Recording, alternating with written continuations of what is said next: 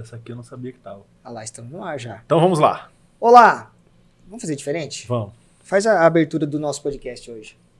Então, muito bem. Olá, estamos aqui, você que está aí nos assistindo, o nosso podcast aqui, o nosso segundo episódio, e você está aqui no Matraca, olha que bacana, aqui no Matraca Podcast, aqui nos estúdios de ninguém mais, ninguém menos do que da Conduta Filmes, aqui em São José do Rio Preto.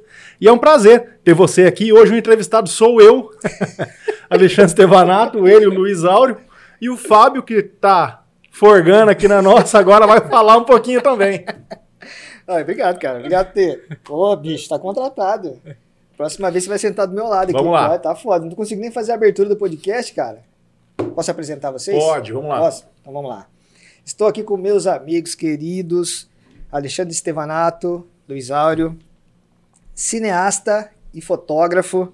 E vou falar um pouquinho desses caras aqui para vocês. Alexandre Stevanato. Ele tem que ler para falar do meu currículo. Me conhece, Cara, mas também você mandou aqui três folhas de currículo, me pô. conhece desde 2006. Ele precisa ler o meu currículo. Vai lá. Ó, formado em comunicação social, publicidade e propaganda pela Unimar, Foi. Universidade de Marília. Foi. Foi bom? Foi, foi, foi. Foi, Foi bom, bom? Foi, foi legal, bacana. foi bacana, foi, foi, foi sim. Especialista em cinema e audiovisual pela Unilago, Universidade dos Grandes Lagos. Especialista em cinema? Você fez especialidade em cinema lá na Unilago? Como foi? Ou eu fazia corte e costura, o que é uma profissão atualíssima e do futuro, ou eu fazia cinema. Optei por fazer cinema, mas também sei dar meus pontinhos. Ah, é? Muito bom, muito bom. O cara é foda, velho. Docente nos cursos de comunicação social, publicidade, propaganda e jornalismo da Unirp. Você é professor, mano? Sou professor há 13 anos, com muito orgulho, na Unirp, melhor faculdade de comunicação que nós temos aqui em São José do Rio Preto. Coloca todas as outras no chinelo, queria deixar isso bem, bem claro aqui. Então, para você que está querendo fazer comunicação, aliás, ano novo, vida nova, vem para a Unirp. Cara, eu só perguntei se era professor. Então, se, se a Unirp quiser patrocinar o nosso podcast aqui, por favor. E o cara fez uma propaganda aqui Ai, que sensacional da Unirp aqui, mas tudo, Já tá valendo, tá valendo. marketing. Ó, pô, que isso, bicho. Diretor executivo da Esteva Cine Filmes, produtora de conteúdos audiovisuais em São José do Rio Preto, roteirista e diretor de 17 filmes premiados, nacional e internacionalmente, como curta-metragem Minha Mãe e Minha Filha, estrelado por Eva Vilma, e Aperto, estrelado por Milton Gonçalves. Pois Tive é. a honra, tive a honra de participar de praticamente todos esses projetos, mas fala aí. Pois é, muito esquisito, né, estar aqui falando sobre tudo isso, porque o Fábio tá comigo desde 2006, do nosso primeiro projeto, né, que foi curta-metragem Vidas Eternas. Nossa senhora, hein? Cara, um, um curta-metragem de época, Foi. Pra dois caipiras que não sabia nem o que estava fazendo no planeta, pelo menos eu, né? Você eu não sei, mas aquela calça de Agostinho Carrara que você usava, aquelas roupas que você Foi. chegou aqui, não tinha crédito nenhum, né, velho? Não, cheguei em Rio Preto em 2000 2006, isso mesmo, e ganhei um edital aqui municipal na época e fui fazer um filme. Cheguei na produtora desse cara e conheci ele naquela época, né? Que nem ele falou, aí eu trouxe umas calças do Peru, de uma viagem que eu, que eu fiz, umas calças meio malucas assim, e cheguei lá com a minha motinha, bah! e aí a gente virou amigo e somos amigos até hoje, né? E o Fábio começou a ser meu parceiro nos filmes, como diretor de fotografia, e a gente estendeu essa parceria aí pra vida, né? Viramos grandes amigos, né?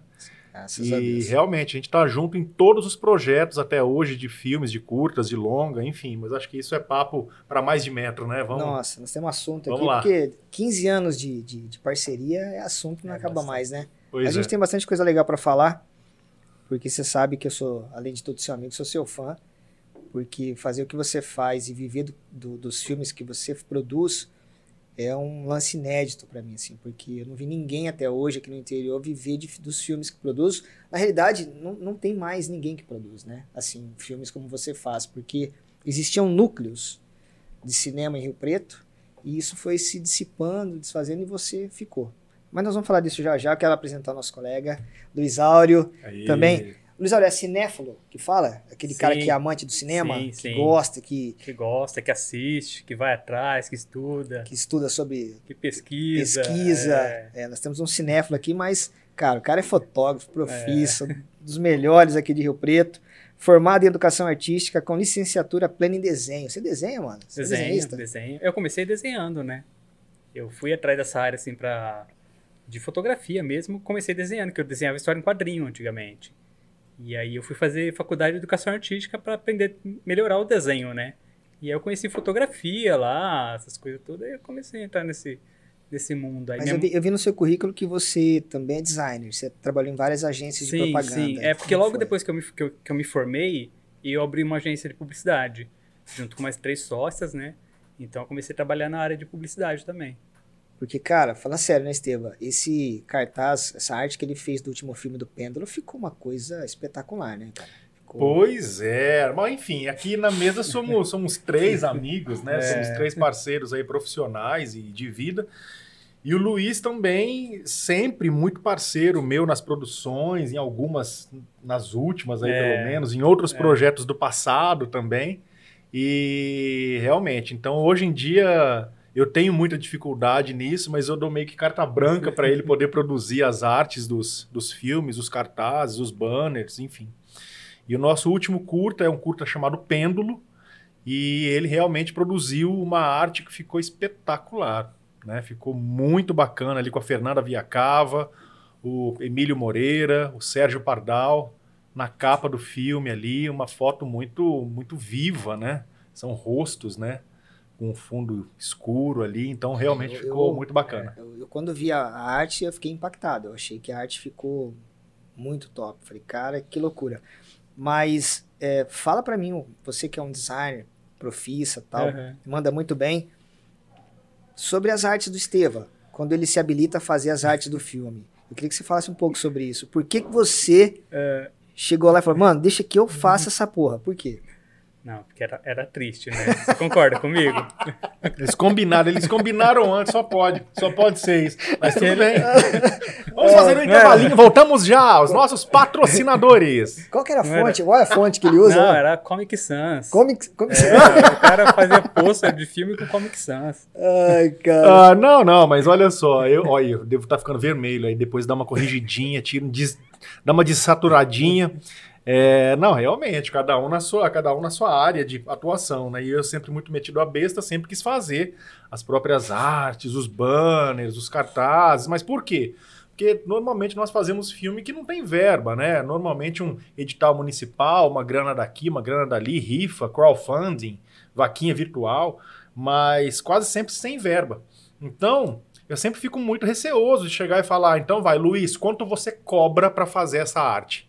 Né? Porque o trabalho do cara ele é muito valioso e quem sou eu para colocar preço no trabalho das pessoas? Sim. né? Então, teve um dia que eu falei pra ele, quanto você cobra? Aí ele falou alguns palavrões pra mim que eu não posso repetir aqui agora, tal, não vai ser muito elegante.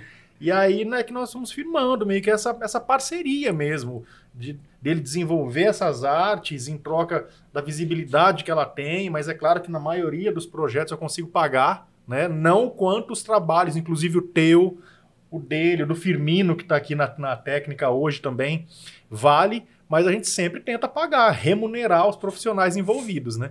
E falando Sim. especificamente das artes que, eles, que, que o Luiz faz, elas realmente é, valem muito mais do que a gente consegue pagar financeiramente e levam os nossos filmes aí, Brasil afora, mundo afora, por meio dos festivais, né? Sim, sim. É, é que eu acho assim, é, esse negócio, quando o Alexandre me chamou para fazer essas artes, é porque como eu sou da época de locadora, eu ia muito em locadora, e eu sempre escolhi o filme pelo, pela capa dele. Então eu acho que a capa, o, o cartaz, o pôster, ele tem que sintetizar o que o filme é. Então se você não trouxer essa informação na capa, a pessoa não vai se interessar por assistir. Sim. Então você tem que ter esse olhar, você tem que conhecer o filme, você tem que ter esse, esse olhar para colocar tudo em uma imagem, o que um filme de 30, 40 minutos pode representar. Sim, sim. Então eu acho que isso que eu acho importante. E assim. você já se enganou pela capa, o filme era uma porcaria? Já, muitas vezes. Às vezes os caras têm um designer ótimo lá, faz uma capa linda e o filme não é nada daquilo. Não condiz com, Não com condiz a com- capa que é, foi feita. é. Não, legal, legal você trazer essa informação, né? Porque, tecnicamente falando, 50% do sucesso ou do fracasso do filme está no nome do filme. Uhum. né? Então você vai lá assistir um filme, o nome do filme é extremamente importante para que você também se interesse ou não em assisti-lo. E quando você vê uma capa bem feita, sintetizada, que nem ele falou, e com o nome do filme ali que te chama realmente a atenção, é que você compra a ideia ou não de Uhum. assistir o filme. Né? Então, bacana isso. Legal, gostei. E, e Estevam, fala pra gente aqui, você, quando chegou em Rio Preto, há 15 anos atrás, eu lembro exatamente quando você chegou lá na produtora com aquela vontade, aquele desejo de fazer e tal, tal. 15 anos depois, continua o mesmo desejo? O desejo mudou, né? Realmente, eu era, eu era um cara de 25 anos. Então, eu cheguei na cidade, eu nem trabalhava com isso ainda exatamente, né? Eu fui gerente de loja aqui durante muito tempo, já trabalhava com isso em Marília, que é a minha cidade natal. É, quando eu cheguei aqui em Rio Preto, fui trabalhar, né? Tava fazendo é, mestrado como aluno especial e tal, e tinha que trabalhar para pagar contas, enfim, para viver. É, mas não era aquilo que eu queria fazer da minha vida, exatamente. Até que eu ganho esse primeiro editalzinho aqui na cidade, um edital pequeno na época, um dinheirinho bem pequenininho para fazer o meu primeiro filme. Falei, caramba, é isso que eu vou fazer da minha vida. Então, na época, eu tava com uma vontade, um desejo enorme de, de, de ser cineasta, né? Que era o que eu tinha estudado para poder fazer. E quando eu chego lá na produtora e te conheço e você topa fazer o projeto, eu falei, cara, agora pronto, agora fechou. né? Porque na época, mesmo com a inexperiência, né, tinha um coração desse tamanho. Sim. E eu acho que o nosso primeiro filme foi isso, né? Sim. Porque você comprou a ideia de uma tal forma também, que eu via o brilho no, no teu olho. Você estava acabando de fazer o teu primeiro filme, que foi um longa chamado Mármore, Isso. aqui em Rio Preto, de um cara que a gente conhece, acho que todo mundo aqui conhece, Rafael Marco, sim, né? Sim. Na época. E aí eu chego com a ideia da gente fazer um outro filme. E você comprou a ideia e fomos fazer. Quanto que eu te paguei na época? Nada? Não sei, não, não me lembro, lembro, não lembro, Se não teve nada ou se teve um pouquinho lá, mas você aceitou fazer. Se teve grana, foi muito pouquinho. Você topou fazer. Então, realmente, o meu desejo na época de fazer filmes era maravilhoso. E como você disse, 15, quase 16 anos depois, são 17 filmes no currículo. Sim. Né? Sempre, mas sempre com muita dificuldade, sempre com muito descrédito, né?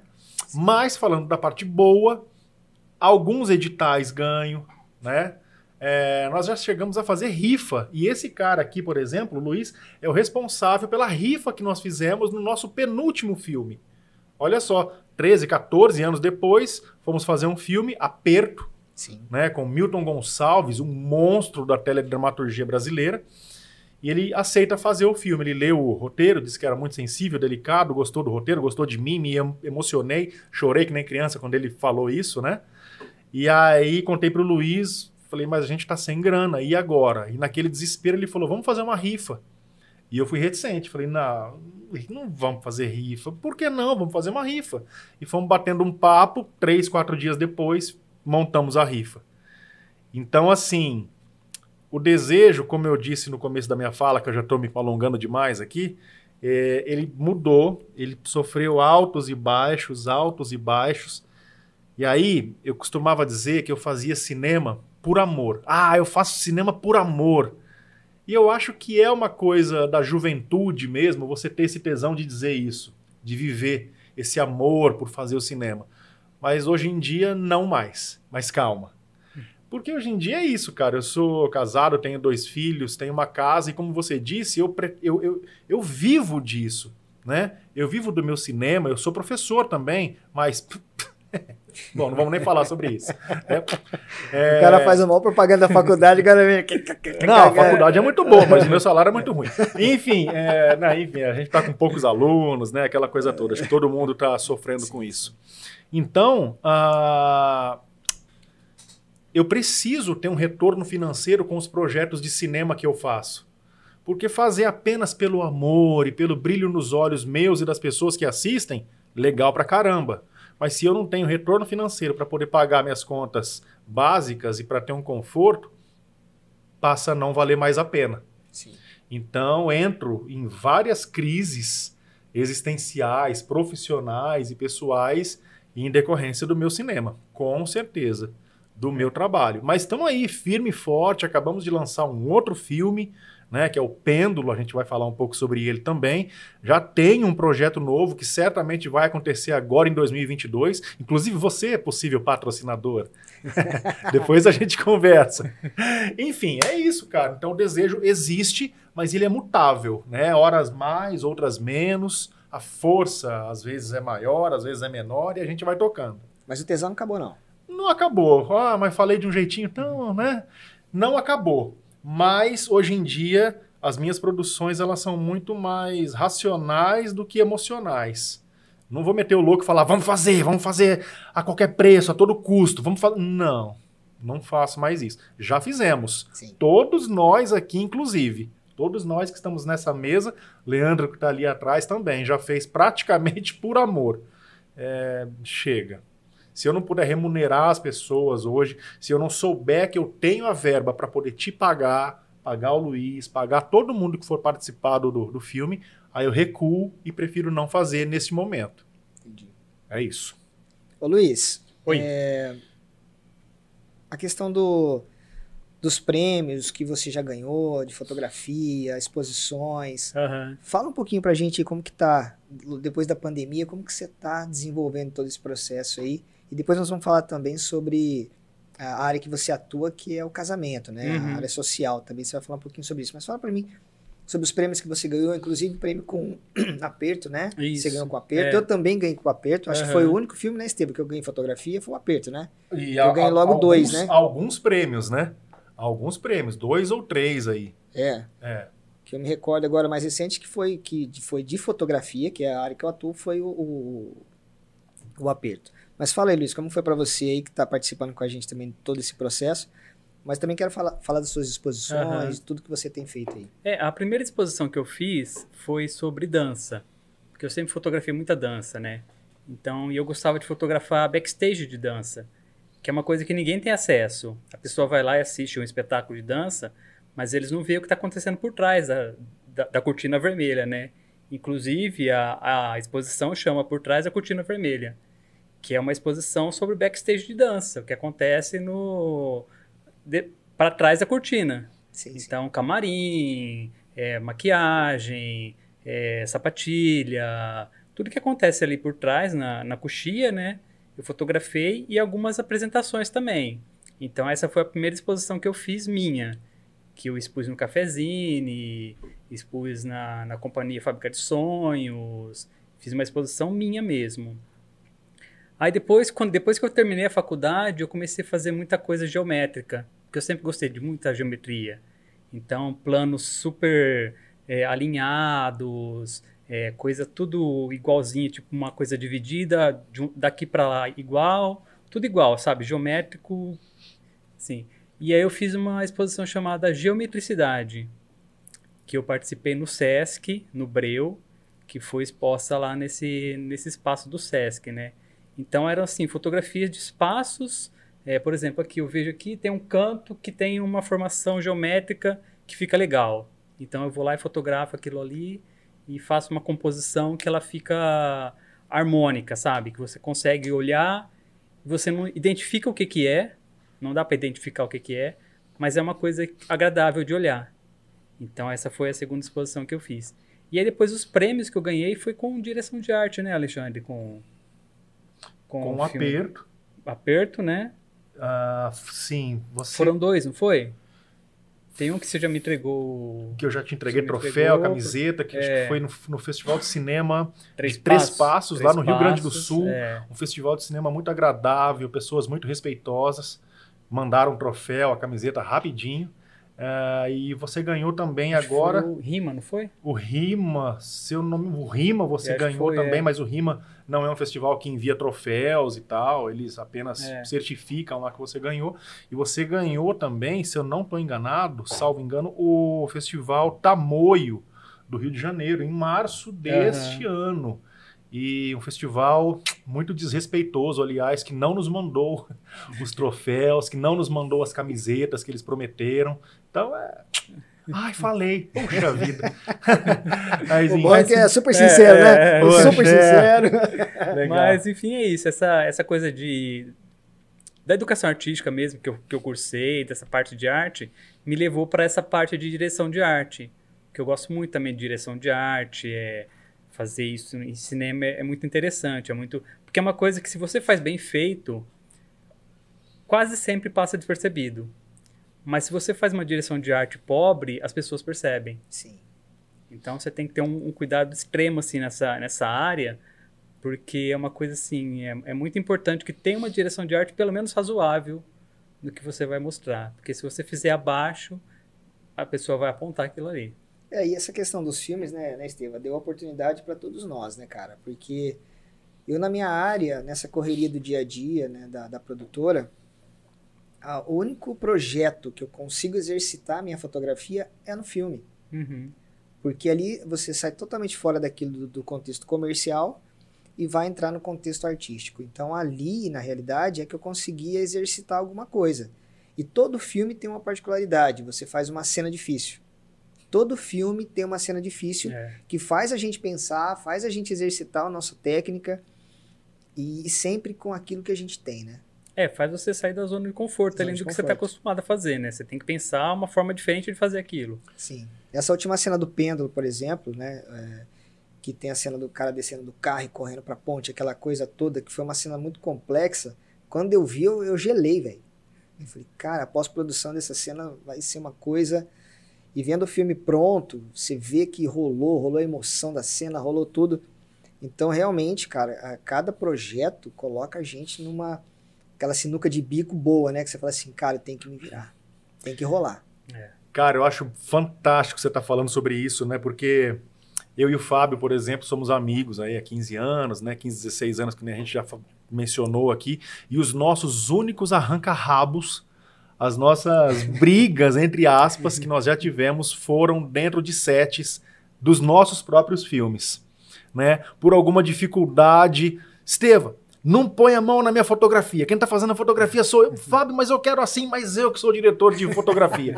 Fábio, essa luz, é, pode deixar comigo, né?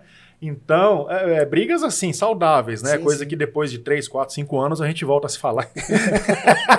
Passa cinco, seis projetos e a gente É, volta. O que, que é isso? Coisa que na hora ali mesmo a gente já consegue resolver.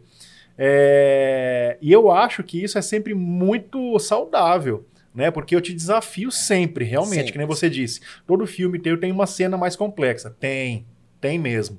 E eu confesso que lá em 2011 eu gelei, eu gelei. Porque nós estávamos produzindo um filme lá na região de Marília, que é a minha região, minha cidade natal, chamada Saga de Maria Antônia. Então era um filme que se passava dentro de um canavial e tinham várias cenas mais complexas. E o Fábio era o diretor de fotografia, ele ia comigo para fazer a direção de fotografia. E ele teve um problema pessoal, um problema Sim. familiar e não pôde ir, né, de última hora. E Como eu aconteceu com o pêndulo também. como aconteceu com o pêndulo agora recentemente. É, e eu resolvi que na época eu iria assumir a fotografia. Né? E eu me lembro que eu te ligava, eu te liguei umas duas vezes para falar, cara, isso, como é que eu faço, como é que eu regulo, como é que eu. E aí, mesmo à distância, você me ajudou, Sim, né? sim. Modestamente falando, a fotografia da saga de Maria Antônia ficou bacana, ficou legal. Claro que teria ficado muito melhor se você tivesse lá com a gente Muito obrigado. né, pela tua experiência, pela sua expertise, pela tua sensibilidade, mas tentei dar conta ali, tá? E então isso é muito importante, é fundamental, acho que para o sucesso de todo o projeto. E já pegando o gancho aqui, o Luiz, ah, o Lu- Luiz ele é um cara muito centrado, na minha opinião, ele é um cara muito centrado, é, pessoalmente, profissionalmente, ele não é de falar muito. Né? Então ele vai em casa, eu começo a ler roteiro com ele, eu começo a falar sobre ideias com ele. Ele, aham. é. Exatamente. E eu já começo. Não, não vai falar, não. Fala, fala, fala, né?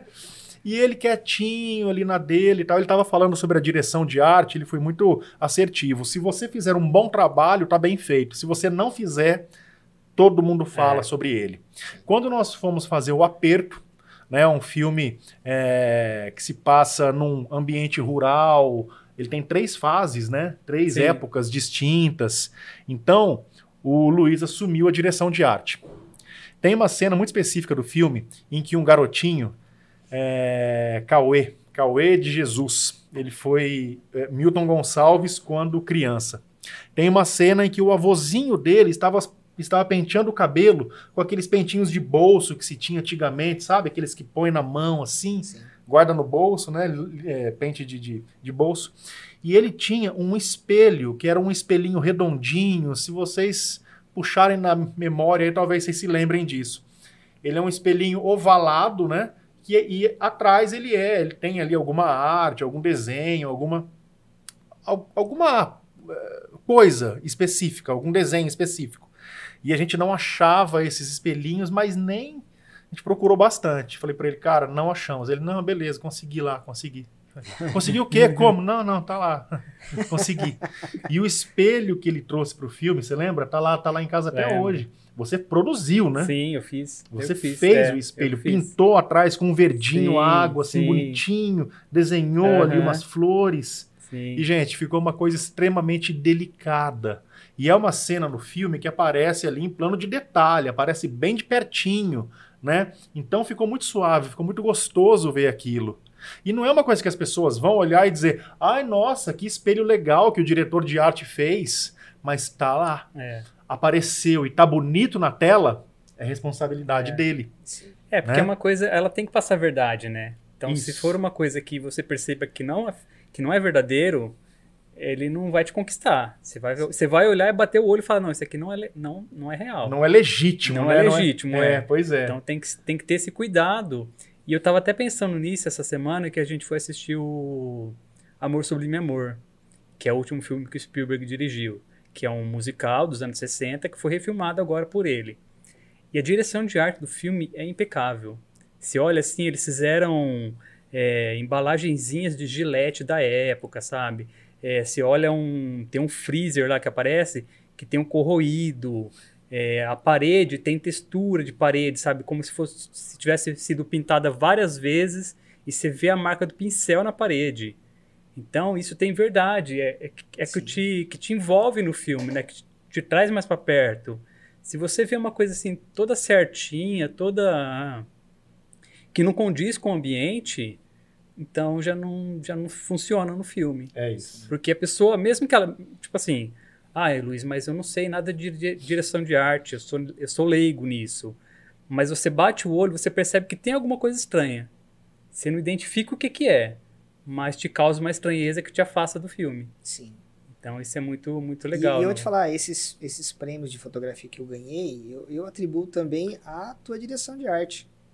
Porque o contexto, né, a hora que você vai filmar, que tá tudo pronto, cara, você só dá o rec, né? Porque tá tudo muito bonito, tá É. tudo muito legal ali, tudo no seu lugar, e aí você, a fotografia funciona melhor. Né? Fazer fotografia numa parede branca, É, o cara pega uma parede branca e fala assim, mano, mas joga uma luz aí, faz um raiozinho de sol, mas continua sendo uma parede branca aham, né? Não muda. Agora, quando você tem toda uma produção, uma direção de arte, uma coisa, a fotografia também funciona. é, ajuda, então, né? o É uma- aperto, é uma na minha coisa- opinião, de todos os filmes que nós fizemos, foi o filme que eu mais gostei de fazer. O filme que eu achei que ficou muito bonito realmente. É a cena que a gente fez da igreja, do casamento, que foi uma cena começa com as duas crianças lá e vai, vai, já aparece os dois casando. Foi uma cena que ficou incrível. Eu acho que toda essa dificuldade do filme, da direção Uhum. de arte, o cuidado que teve com, com o filme, na minha opinião, de todos que nós já fizemos, para mim ainda é, É. O, é o que mais é ficou porque, bonito. na assim. verdade, é uma, é uma, são coisas complementares, né? Direção de arte e direção de fotografia, elas são complementares uma com a outra, né? Sim. Não adianta eu fazer uma direção de arte maravilhosa e você não chegar lá e não conseguir fazer uma luz bonita para aquilo lá. Sim. Então tem que ser, os dois têm que ser equilibrados. E como eu tenho esse conhecimento de fotografia já também, então às vezes eu faço direção de arte já pensando na fotografia. Então é uma coisa que vai auxiliando a outra, né? Então Sim. são coisas que funcionam juntas, elas não funcionam separadas. Né? É. Você tem que ter os dois equilibrados. Mas quando a gente não tem a direção de arte, né, Estevam? É difícil, né? A gente, Não. a gente sofre bastante com. Não tenha dúvida. E agora o Luiz é, apontou uma outra coisa aí também recente, que foi muito, foi muito curiosa, que foi muito bacana, mas no nosso último curto agora, O Pêndulo, né, um filme que fala sobre depressão, sobre suicídio, rodado agora em 2021, é, aqui em Rio Preto, aqui na nossa região. É, o Fábio, que é o nosso diretor de fotografia, na semana das gravações, é, positivou Covid Exato. positivou Covid, e aquele desespero geral entre ele e eu, porque eu não acionei a equipe, né, para dizer o Fábio tá com Covid. O que, que ia adiantar, né? Então a gente ficou ali acompanhando o estado de saúde dele, é claro, mas o filme não podia parar, porque vinham atores de São Paulo, vinha a equipe de fora, vinha, enfim, tinha todo ali uma logística, tinha todo um cronograma já É. para poder acontecer. E foi na semana, né? Foi na em semana. cima, Nós íamos é. começar a gravar numa quinta, na, na- na- na segunda, não sei, o Fábio positivo a Covid. E aí, então, eu é, é, é, naquele desespero interno, né? Mas aqui fora, tranquilão, fui acionar outras pessoas que pudessem assumir a fotografia do filme. E tem dois ex-alunos meus, que são dois meninos fantásticos, que é o Paulo Henrique e o Kennedy, lá de Barretos. Então, eles fazem fotografia, eles têm uma produtora lá também, eles trabalham com audiovisual, já haviam trabalhado conosco, inclusive, sim, sim. no aperto, como assistentes é. ali de produção, direção de, de, de fotografia, enfim. Então, eu chamei eles dois para assumirem a fotografia. No meio do caminho, o Luiz, com toda essa delicadeza dele, com todo esse olhar dele preciso para a obra, para o todo da obra, chamei ele para bater um papo, a gente conversou, né? E eu e ele já tínhamos feito ali praticamente um desenho uhum. imagético do filme. Ele estava falando aí sobre a geometria. Foi um filme que a gente estudou bastante essa é. geometria. Uma, uma referência legal que nós tivemos foi o filme Parasita, né? Parasita, sim. Parasita, que ele é um filme geométrico, né? Ele é um filme simétrico, se é. vocês assistirem ou colocarem para ver de novo aí. Tudo que tem acima tem abaixo, tudo que tem de um lado tem é, do e outro. Ele, e ele, além disso, ele ainda traça uma, uma, ré, uma linha sempre separando as pessoas. Então, Isso. ele traça uma linha no meio da tela. De um lado ele mostra as pessoas pobres e do outro lado ele mostra as pessoas ricas. Sim. Então sempre você vai... Toda cena conjunto que aparece todos na, na tela, você percebe essa linha dividindo. Ou é um vidro, ou é uma parede, qualquer coisa que, que separa, você, você vê ali. E aí o que aconteceu foi que então é, nós queríamos isso para o pêndulo. Nós queríamos isso para o pêndulo, e aí nós estudamos. E os meninos que, de, de, de Barretos que estavam chegando estavam muito empolgados, mas não tinham essas referências, não tinham essas essas, essas referências é. mesmo. Então, eu decidi que os três assumiriam ali a direção de fotografia. O Luiz com o olhar dele, com os posicionamentos de câmera e os meninos com a execução, é, com o, o rec ali da, da, das, das câmeras. E acho que é. foi uma parceria bem bacana, é, né, Luiz? Porque eu até pensei nesse, no pêndulo, o que eu pensei foi, em vez de separar é, o, o rico do pobre, por exemplo, porque a gente tem uma, uma linha tênue entre a vida e a morte. Sim. Você está dividido ali, uma pessoa suicida, que ela tem um pensamento suicida, ela tem depressão. Então você tem uma linha ali que está que tá assim, prestes a se romper. Então a gente tem, sempre tentou fazer isso, né? Colocar é. a sarjeta dividindo o plano, a ponte, a ponte dividindo o plano. Então você tem sempre uma linha ali que, tipo assim, se passar dali, já era. Sim. Isso. Então foi. E eu acho que funcionou muito bem. Nós, nós estamos aqui falando dos filmes, da Estevacine, dos nossos filmes, das, das nossas parcerias. Se você que está assistindo a gente aí quiser assistir alguns dos nossos filmes que já estão disponíveis no YouTube, é, prestigiar lá os nossos trabalhos, acessa lá no YouTube Estevacine. Aí você vai ter acesso lá a vários trailers de vários filmes que ainda não estão disponíveis, mas tem lá vários curtas nossos também, os longas que nós já fizemos. Quase todos, né? Só que tá, estão só liberados. Só, só, o pêndulo que está fora, né? O pêndulo e o, o, aperto, né? O aperto ele ainda ah, o aperto não, não disponibilizou ainda. O aperto não está dis disponibilizado, ele ainda participa de alguns festivais de cinema, mas se tiver Canal Brasil em casa, liga lá, ele está na programação do Canal Brasil, né? A gente conseguiu vendê-lo pro pro Canal Brasil, bacana, né, gente? Oxe. Um filme aqui, São José do Rio Preto, interior aqui de São Paulo, passando no Canal Brasil, né, meu? Então é um puta de um orgulho Poxa, pra gente, é. assim. É, é, é, que filme que começou, que você começou a trazer os, os globais, os artistas famosos? Qual foi? Foi o Luiz? Foi o Luiz. Então nós temos Luiz, o... o minha Mãe Minha Filha. Minha Mãe Minha Filha. Os Super Idosos, que nós fomos a São Paulo gravar com o Dr. Drauzio Varela. Drauzio. Uh, uh, e o aperto. O aperto e finaliza aí essa saga dos atores mais conhecidos com o Pêndulo. Tem a Fernanda Viacava, está em vários seriados, Netflix aí, por exemplo. Uh, Emílio Moreira, que está no Verdades Secretas, que está passando agora. O Sérgio Pardal, que é um cara super camaleão também. Sim. Então tem uma galera de peso aí que a gente consegue trazer para cá. E curiosidade, como foi trazer essa turma para cá? Você teve dificuldade para trazer os famosos aqui para Rio Preto? Como eu trabalho com cinema já tem bastante tempo, E os festivais de cinema são um grande canal, assim, né? Uma grande vitrine para nós, cineastas, roteiristas, diretores, nos encontrarmos. Então, nesses eventos, nesses festivais, a gente acaba fazendo um monte de amizades. E é por meio dessas amizades que eu comecei a sondar, em 2016, uma atriz que fosse uma atriz mais famosa, que tivesse um reconhecimento nacional para participar de um filme nosso. E foi a Nissete Bruno. Gente, quando eu consegui o contato dela, já foi uma emoção muito grande para mim. Quando eu consigo falar com ela, foi uma emoção ainda maior. E quando ela aceita fazer o nosso curta-metragem por um cachê quase que simbólico, aí foi quase que um, né? Quase que um mal súbito ali que acometeu o coraçãozinho aqui. E ela veio, e claro, eu já tinha experiência aí de alguns filmes, mas não com Anissete Bruno, né? Falo de boca cheia porque. E foi maravilhoso, assim, né? Então, eu e a Cíntia, que é minha esposa, roteirista do Luiz, produtora, enfim, é uma camaleoa também, né? Mãe, esposa, produtora, roteirista, escritora, enfim. Fomos buscá-la no aeroporto, ela e a Carol, que era a agente dela, e eu com aquele receio, né? Falei: olha, Nissete, se você quiser, vamos direto para o hotel para você descansar. Ela, ah, imagina, você não falou que tinha uma churrascaria? Aí nós fomos para uma churrascaria fantástica aqui em Rio Preto, que servia várias comidas, não apenas churrasco, né? Mas ela foi no churrasco.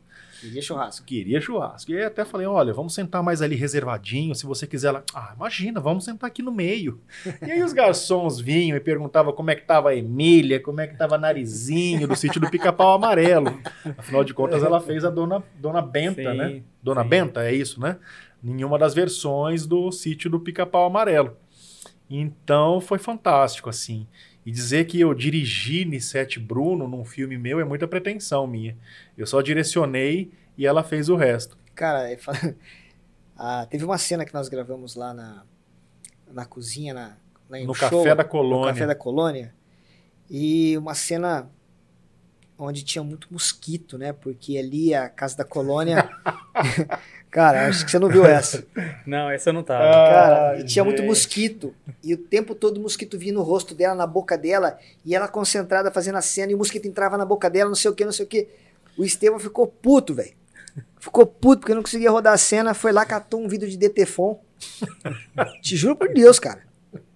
Eu não acreditei naquilo. Ele catou um vídeo de DTFON, a mulher fechou o olho e ele na cara dela, velho.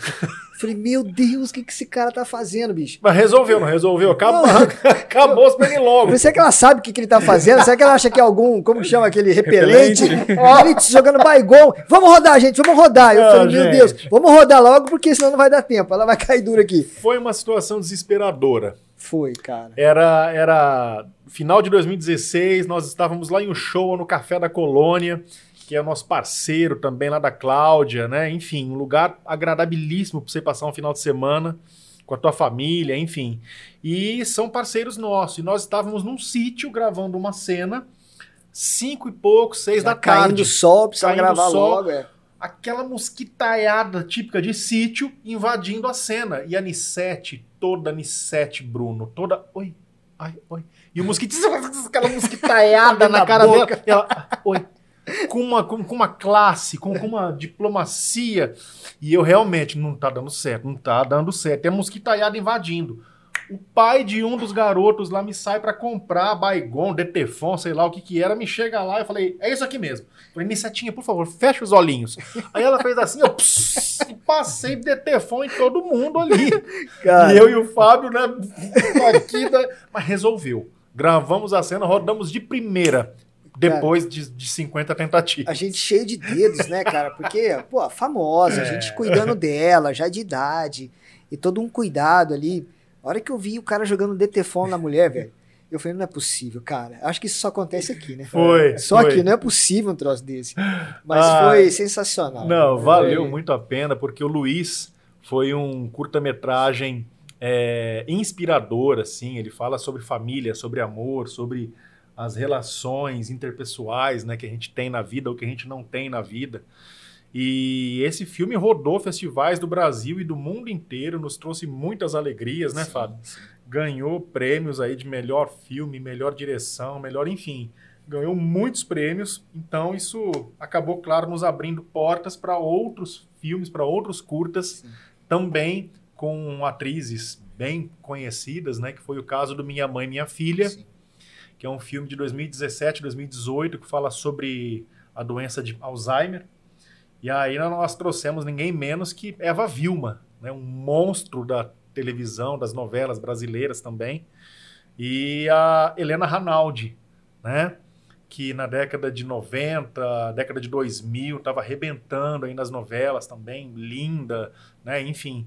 Então foi de grande, assim, foi um, um boom que os nossos filmes eh, deram com a participação, né, com a... Cara, mas assim, é só uma curiosidade. Como, Claro. como que é, por exemplo, acho que é curiosidade de todo mundo, é, como que é a recepção dessa pessoa? Ela te atende e, cara, porque assim, a gente tem uma impressão que é meio difícil chegar, né? Porque antigamente não tinha assessor, não tinha... Né? Acho que antigamente era mais fácil de você chegar no artista. Hoje parece que é um caminho difícil, né? A grana fala mais alto. E, e quando eu falo em cinema, parece que a galera muda, né? Quando eu falo em cinema, parece que a galera, sabe, tem uma paixão por isso, uma coisa. E atrizes, né, cara? Na idade da Eva Vilma, por exemplo. Pô, aceitar vir para Rio Preto, toda a dificuldade, né? Porque a gente não tem uma estrutura. Vamos falar que a gente tem uma estrutura para recepcionar essa galera? Como eles são recepcionados na Globo, por exemplo? Eu acho não, que é né? claro, não, mas veja bem, eu acho que eu acho que é o contrário, Fabio. Eu acho que há 10, 15 anos atrás, para você entrar em contato com a atriz, com o ator, era mais difícil. Você acha, você acha Era- que era mais difícil? Era mais complicado. Eles já tinham, sim, agenciadores, ele- ele- ele- eles já tinham agências, sim, mas era mais difícil da gente conseguir mostrar o nosso trabalho para eles. Porque não tinha internet, eu estou falando de 10, 15 anos atrás, tá, gente? Não era ágil como é hoje Sim. tá? Então você não pegava um link e mandava, o cara via lá o que estava fazendo tal. Não, era tudo mais demorado, era tudo. Quem é o Estevanato? Estevanato, o que, que esse cara fez? Quem que é? Hoje em dia é tudo instantâneo.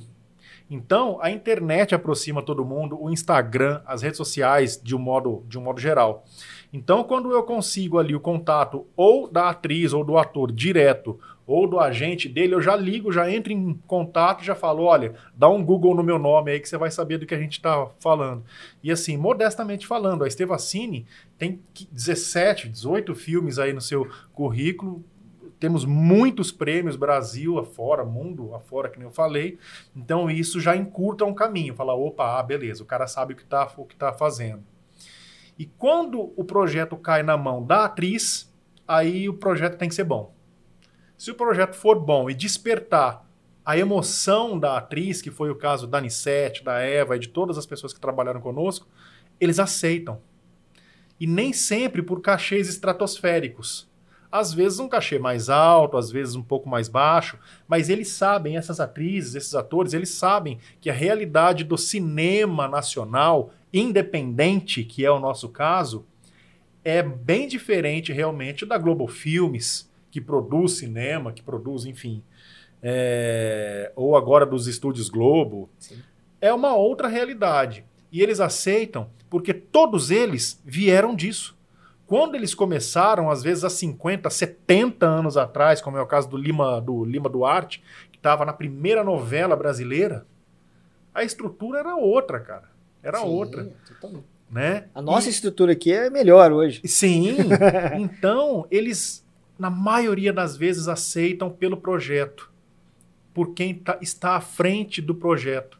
E é por isso que eu me sinto muito bem, que eu me sinto muito agraciado, assim, de ter conseguido, de ter conquistado esses projetos tão grandiosos que nós já, já fizemos juntos Sim, sim. aqui, né? E que rodam o mundo todo. E, e eles não te questionam, tipo assim.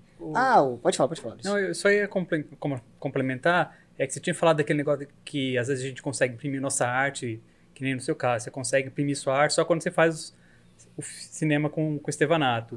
E acho que eles também, às vezes, eles se sentem meio que assim, né? Eles estão ali fazendo um trabalho, mas para eles é um trabalho, eles estão fazendo ali diariamente. É Novela, né? é uma indústria, eles estão fazendo no, no batidão. Quando surge a oportunidade deles fazer uma coisa mais autoral, que eles podem imprimir uma, Perfeito. uma personalidade deles mesmo no filme, acho que eles acabam topando mesmo por, por um por um salário mais simbólico, por, Sim, por cachês é, mais por cachê baixos. mais É, baixos, é isso porque mesmo. eles conseguem imprimir a personalidade deles no trabalho. E por Eles conta não tão- disso, eles nem te questionam. Tipo assim, ah, mas e onde eu vou ficar? O equipamento que você vai usar? É, Quem, quem que é? O fotógrafo? Eles não, não questionam nada disso ou existe um questionamento? É, normalmente existe, mas não vem do ator especificamente. Em alguns pequenos casos, é, não vou citar nomes, mas em alguns casos ele- ele- eles querem saber sim, mas normalmente são os agentes deles que têm, na verdade, que ser é, que serem é, assim ser bastante preocupados e atentos a tudo que vai acontecer. Então a logística eles têm que ter acesso a essa logística é, com antecedência, onde vai ficar, quem vai buscar, qual que é o hotel, quantas estrelas tem o hotel, tá? O que vai comer, e é claro que nós também já nos precavemos e já preparamos tudo isso com antecedência, exatamente pela expertise que nós já temos dos projetos que nós já fizemos. Então a gente procura fazer o máximo possível para que a atriz, o ator se sinta no mínimo confortável aqui na nossa cidade, bem recebido, seja bem tratado, é claro, por todos. E o principal, no set de gravações, eu procuro fazer com que o ator e a atriz se sintam à vontade e não explorar ali a diária dele mais do que ela vale. Entendi. Né? Que foi o caso, por exemplo, quando nós gravamos com a Eva Vilma, ela me chamou de cantinho e me deu uma bronca. Ela falou: Olha, eu sou uma mulher de 84 anos. Nós estamos gravando há 9 horas. Tô cansada. Falei, não tem problema, Eva. Vamos gravar o último take e nós vamos pro hotel para você descansar. não as- tem problema, é só mais é, um só take. mais, mais um um take, take. durou mais cinco horas. Não, mas aí gravamos ali o último take com ela e levamos ela pro, pro hotel. Gente, aprendizado, né? Sim, claro. Aprendizado, então isso é maravilhoso, né? Ela poder, enfim, é, me chamar de canto e me, me solicitar né, que a gente encerrasse ali a nossa diária, porque por mim, que na época ele estava no gás todo, né, como diretor, todo mundo mais jovem do que ela, trabalhando, a gente varava a noite. Mas realmente, isso não existe. Já, já existiu, né? Vocês sabem, a gente já gravou até altas horas, Sim, claro. mas em outras épocas, em outros tempos. Então, quando a gente está lidando realmente com pessoas, não digo nem atrizes ou atores, mas com pessoas um pouco mais idosas, que já estão um pouco mais sensíveis, cabe a nós, é claro, respeitar todo mundo, sempre, mas ainda mais eles, né, que já estão ali um pouquinho mais cansados, encerrar a diária num Num- tempo Numa hábil, né? dessas cenas que nós gravamos lá na sua casa, né? Inclusive a minha mãe e minha filha foram rodadas na sua casa. Ah, enquanto você dirigia a Eva, aí eu fiquei conversando com a Helena Ranaldi ali, que a gente estava preparando a cena. E, cara, a gente foi muito elogiado por ela. Né? Então eu fiquei muito feliz naquele dia porque uma mulher que vem de uma experiência né, de cinema, de grandes produções, né? Então, elogiar a nossa equipe, então isso é, é muito legal, porque aqueles três dias ou quatro que a gente passa gravando os curtas, É. eles são intensos, né, cara? Então a gente se concentra no, no projeto e realmente vive o projeto naqueles dias. E vir um feedback desse de uma atriz é muito legal. Porque fala, pô, a gente está no caminho certo. Pelo menos a gente é sério. Sim. Pelo menos a gente está sendo respeitado. Uhum. Porque é duro, né, cara, quando a pessoa te, te, é, te leva, não te leva a sério. Que você vira uma piada. Né? A É. pessoa sai daqui e fala, putz, isso aí é piada. Ainda, Olha- ainda olha- caio nessa. É, olha É. a furada em que eu fui É. me meter, né? Não, mas realmente isso não nunca aconteceu, não acontece e não vai acontecer, né? Porque os nossos projetos, eles vêm se tornando projetos cada vez mais sólidos, né? Cada vez mais consistentes. Então acho que a gente só tende realmente a crescer, né? Embora o Brasil não tenha uma indústria do cinema, né? A nossa indústria ainda é a indústria da novela. Eu acho que os nossos projetos do cinema nacional, sobretudo agora, 2020, 2021, mesmo com a pandemia acontecendo, aí tocando terror no mundo todo, nós estamos crescendo. Nós Sim. estamos crescendo e, e levando os nossos projetos para fora. E nós, curta-metragistas, também. Né? Mesmo durante a pandemia, agora nós produzimos dois filmes. Né? Um deles aí, o Depois do Medo, né? que foi um filme feito pela pra internet com pessoas do mundo inteiro. E agora o Pêndulo. Então, meu, a gente tá, tá no páreo. Sim. Né? É, e nesse caso do, do filme Minha Mãe e Minha Filha, eu fiz também a fotografia de set, né? Foi. Esse daí, e o aperto e o pêndulo eu fiz o que eu, que eu consegui. E eu fiquei bastante emocionado quando a Eva Vilma chegou a falecer, que a Helena Ranaldi usou uma foto que eu fiz durante as filmagens Ah, para fazer uma cara? homenagem para ela. Que massa. Então eu achei assim muito legal assim o, o reconhecimento dela, né, pelo nosso trabalho, Sim. de ter escolhido uma foto feita aqui, né, na, durante a Sim. produção para fazer uma homenagem tão bonita para ela. cara, você né? imagina o conteúdo que essa, que essa mulher não tem nesses anos É. todos de, de- E aí veio para Rio Preto, a gente atendeu a altura, a Helena Ranaldi saiu elogiando, depois usou uma foto sua. Então, pô, isso mostra que a gente está no caminho certo, É. né? É. A gente, eu sempre uso a expressão do cinema mambembe, né? Porque a gente aqui no interior, a gente brinca de fazer cinema, né? Porque Sim. perto das produções que a gente conhece, os caras investem uma grana e tem uma estrutura foda, e a gente chega aqui e faz também com aquilo que a gente tem. Então eu sempre brinco, ah, a gente faz um cinema mambembe. Cara, mas é um cinema mambembe que rola, né? É. Isso, aí você falou uma coisa extremamente importante. Bicho mudou. Mudou. É, as produções interioranas do Brasil inteiro, hoje, na verdade, são o parâmetro. O que não é mais parâmetro são as superproduções mesmo nacionais. E eu falo isso por experiência própria, por, por, por ir a festivais de, de cinema, por assistir muitos curtas-metragens. Então, tem uma galera que você não conhece os nomes, que você não sabe quem são, que estão produzindo pequenas obras-primas. Que estão produzindo curtas-metragens para festivais de cinema, para o próprio Canal Brasil, que nem eu estava dizendo aqui agora há pouco que são assim pérolas, que são filmes maravilhosos, encantadores, com tecnologia, com sensibilidade e com belas interpretações. Então mudou bastante esse modelo de, de, de, de achar que realmente o nosso cinema é amador. Eu me lembro uma vez, nós estávamos editando lá o Quando o Céu Era Azul, que é o nosso primeiro longa-metragem. Né? Então estava eu, um dos nossos editores lá, e aí me chega um cara de fora, colega nosso, olhou pra tela e falou assim: Nossa, tá parecendo um filme de verdade isso aí, hein? Rapaz, quase que voou um cotovelinho. Puf, assim, opa, pegou sem querer. Escapou! Como assim parece filme de verdade, cara? Então, Pô, mas aí eu queria fazer uma pergunta para vocês dois, já que vocês também estão há mais tempo nessa área. É, vocês não acham que isso é uma.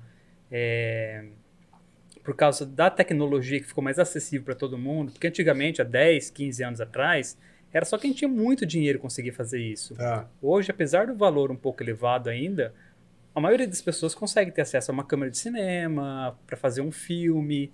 E antigamente as pessoas que tinham uma boa ideia, um bom roteiro, não conseguia chegar nessas pessoas para fazer um bom filme. Então o roteiro, a ideia acabava morrendo, né? Sim. E hoje elas conseguem colocar em prática isso. Eu vou te falar, eu vou falar por mim, porque quando o Esteban chegou em Rio Preto há 15 anos atrás, eu tinha uma estrutura boa. Né? Mas a gente. O máximo que a gente gravava na época era um, um HDV, Era o HDV. na fitinha.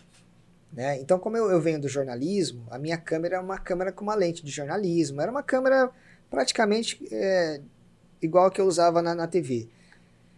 E aquilo era difícil, né, Estevam? Porque não tinha uma linguagem cinematográfica ali. Eu não conseguia, com a lente que eu tinha, que não era uma lente cambiável, né, ela até era, mas na época era uma lente mais de jornalismo, com zoom, com aquelas coisas todas. Então a gente, a gente não conseguia ter aquela plástica Uhum. que a- a- a- as câmeras de cinema tinham, né? Porque ela tinha uma ótica diferente, É, as é. lentes e tal, né? Mesmo as digitais. Mas na época que você chegou aqui, ainda era película o cinema. Sim, claro. né? Sim. Então, assim, a- a- era um sonho muito distante. Muito distante. E aí o Esteban chegou e, e eu tinha uma estrutura já razoável e eu abracei a causa dele. Mas se eu não tivesse feito aquilo na época, Esteban, o teu sonho não tinha saído do papel. Não tinha saído do papel. Porque era impossível o Esteban pagar uma produção naquela época. Uhum. Né? Porque era muito caro. Não Né? tenha dúvida. É, não então, tenha era, dúvida. era muito inacessível, né? Muito, Mesmo muito. que você tivesse. A, você podia ter a ideia do melhor roteiro do mundo. O roteiro de Oscar, mas você não tinha como executar. Isso, e aí tem uma outra coisa muito importante que está exatamente ligada a isso que vocês estão dizendo. O digital, o digital fez com que centenas de milhares de novos cineastas nascessem. Sim. Eu sou fruto do digital. Eu nunca filmei em película. Eu sempre gravei no digital. Por quê? Realmente, porque é muito mais barato, é muito mais acessível. Só para vocês terem uma ideia, há 15 anos atrás, um festival recebia 100, 150 filmes para concorrer. Hoje, Clermont-Ferrand, Cannes, já vão pegar pelos, né, Gramado, Brasil, eles chegam a receber 2 mil filmes. 2 mil filmes. Gramado aqui talvez um pouco menos, mas 800, 900 filmes para serem selecionados 20. Então, com certeza, novos cineastas, novos realizadores surgiram e aí tem muita coisa maravilhosa no mercado, como também tem muita porcaria. Sim, tem muita coisa mal feita, mal gravada, mal executada, que não tem nem o olhar, nem a sensibilidade, nem a técnica. Mas nós não estamos falando disso, nós estamos falando de número. Então, com certeza, muitos, mas muitos projetos passaram a ser viabilizados pela tecnologia. Sim. mais acessível, é. que chega nas pessoas de uma maneira mais barata, muito mais barata. Hoje em dia aí tem uma porrada de curso aí no, no, no Instagram, em, em, tudo que é rede social aí, de como produzir o seu filme sem grana. Inclusive, estou pensando em promover um curso desse. Então é isso, você consegue produzir é. hoje quase que a custo zero, né? se for com os camaradas. Mas não, aqui a gente quer pagar todo mundo, então acaba custando um pouco mais. É, né? E além, eu acho que além também da, da questão da produção do filme em si, eu acho que tem também a questão da distribuição. Que, que nem a gente pensa, há 15 anos atrás, para você assistir um filme coreano, se você, quem é daqui de Rio Preto sabe, a gente ia lá na OVNI, se tivesse lá, a gente assistia, se não tivesse, não Sim. assistia. É. Então hoje você pega a Netflix lá, você tem vários streams, tem a Netflix, HBO, é, Amazon, Amazon Mubi, Disney, Globoplay, mundo, né? Disney. Né? Todo mundo entrou na, é, na, então qualquer coisa que você queira assistir hoje em dia, você consegue. Do celular, né? Do celular. Do celular, não tem é. mais desculpa, né? É, não tem cara, mais desculpa. O cara assiste onde ele quiser agora. É, e o grande então, barato é que é, e o grande barato é que são olhares de cinema do mundo inteiro, né? Sim. Porque o cinema que nós estamos acostumados, que você está acostumado a ver aí, é o cinema americano. Aquele padrão de cinema americano. Aí tem muito, mas tem muitos é. estilos de cinema que o Luiz é o cara até mais certo para poder falar sobre isso, que ele é realmente um grande estudioso desse assunto, mas que são outras linguagens. Por Sim. exemplo, como ele falou aí, o cinema coreano, é. o cinema chinês, chinês, o cinema iraniano. Iraniano, tem as coisas Porra. sensacionais iranianas que, se, tipo assim, a gente não teria acesso é. há 10 anos atrás.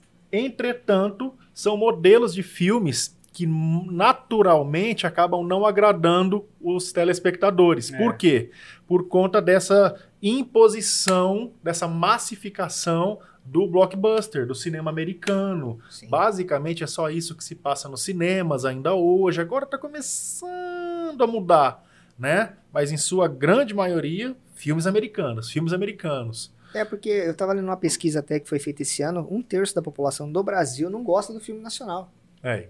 Será que não gosta ou realmente não acompanha?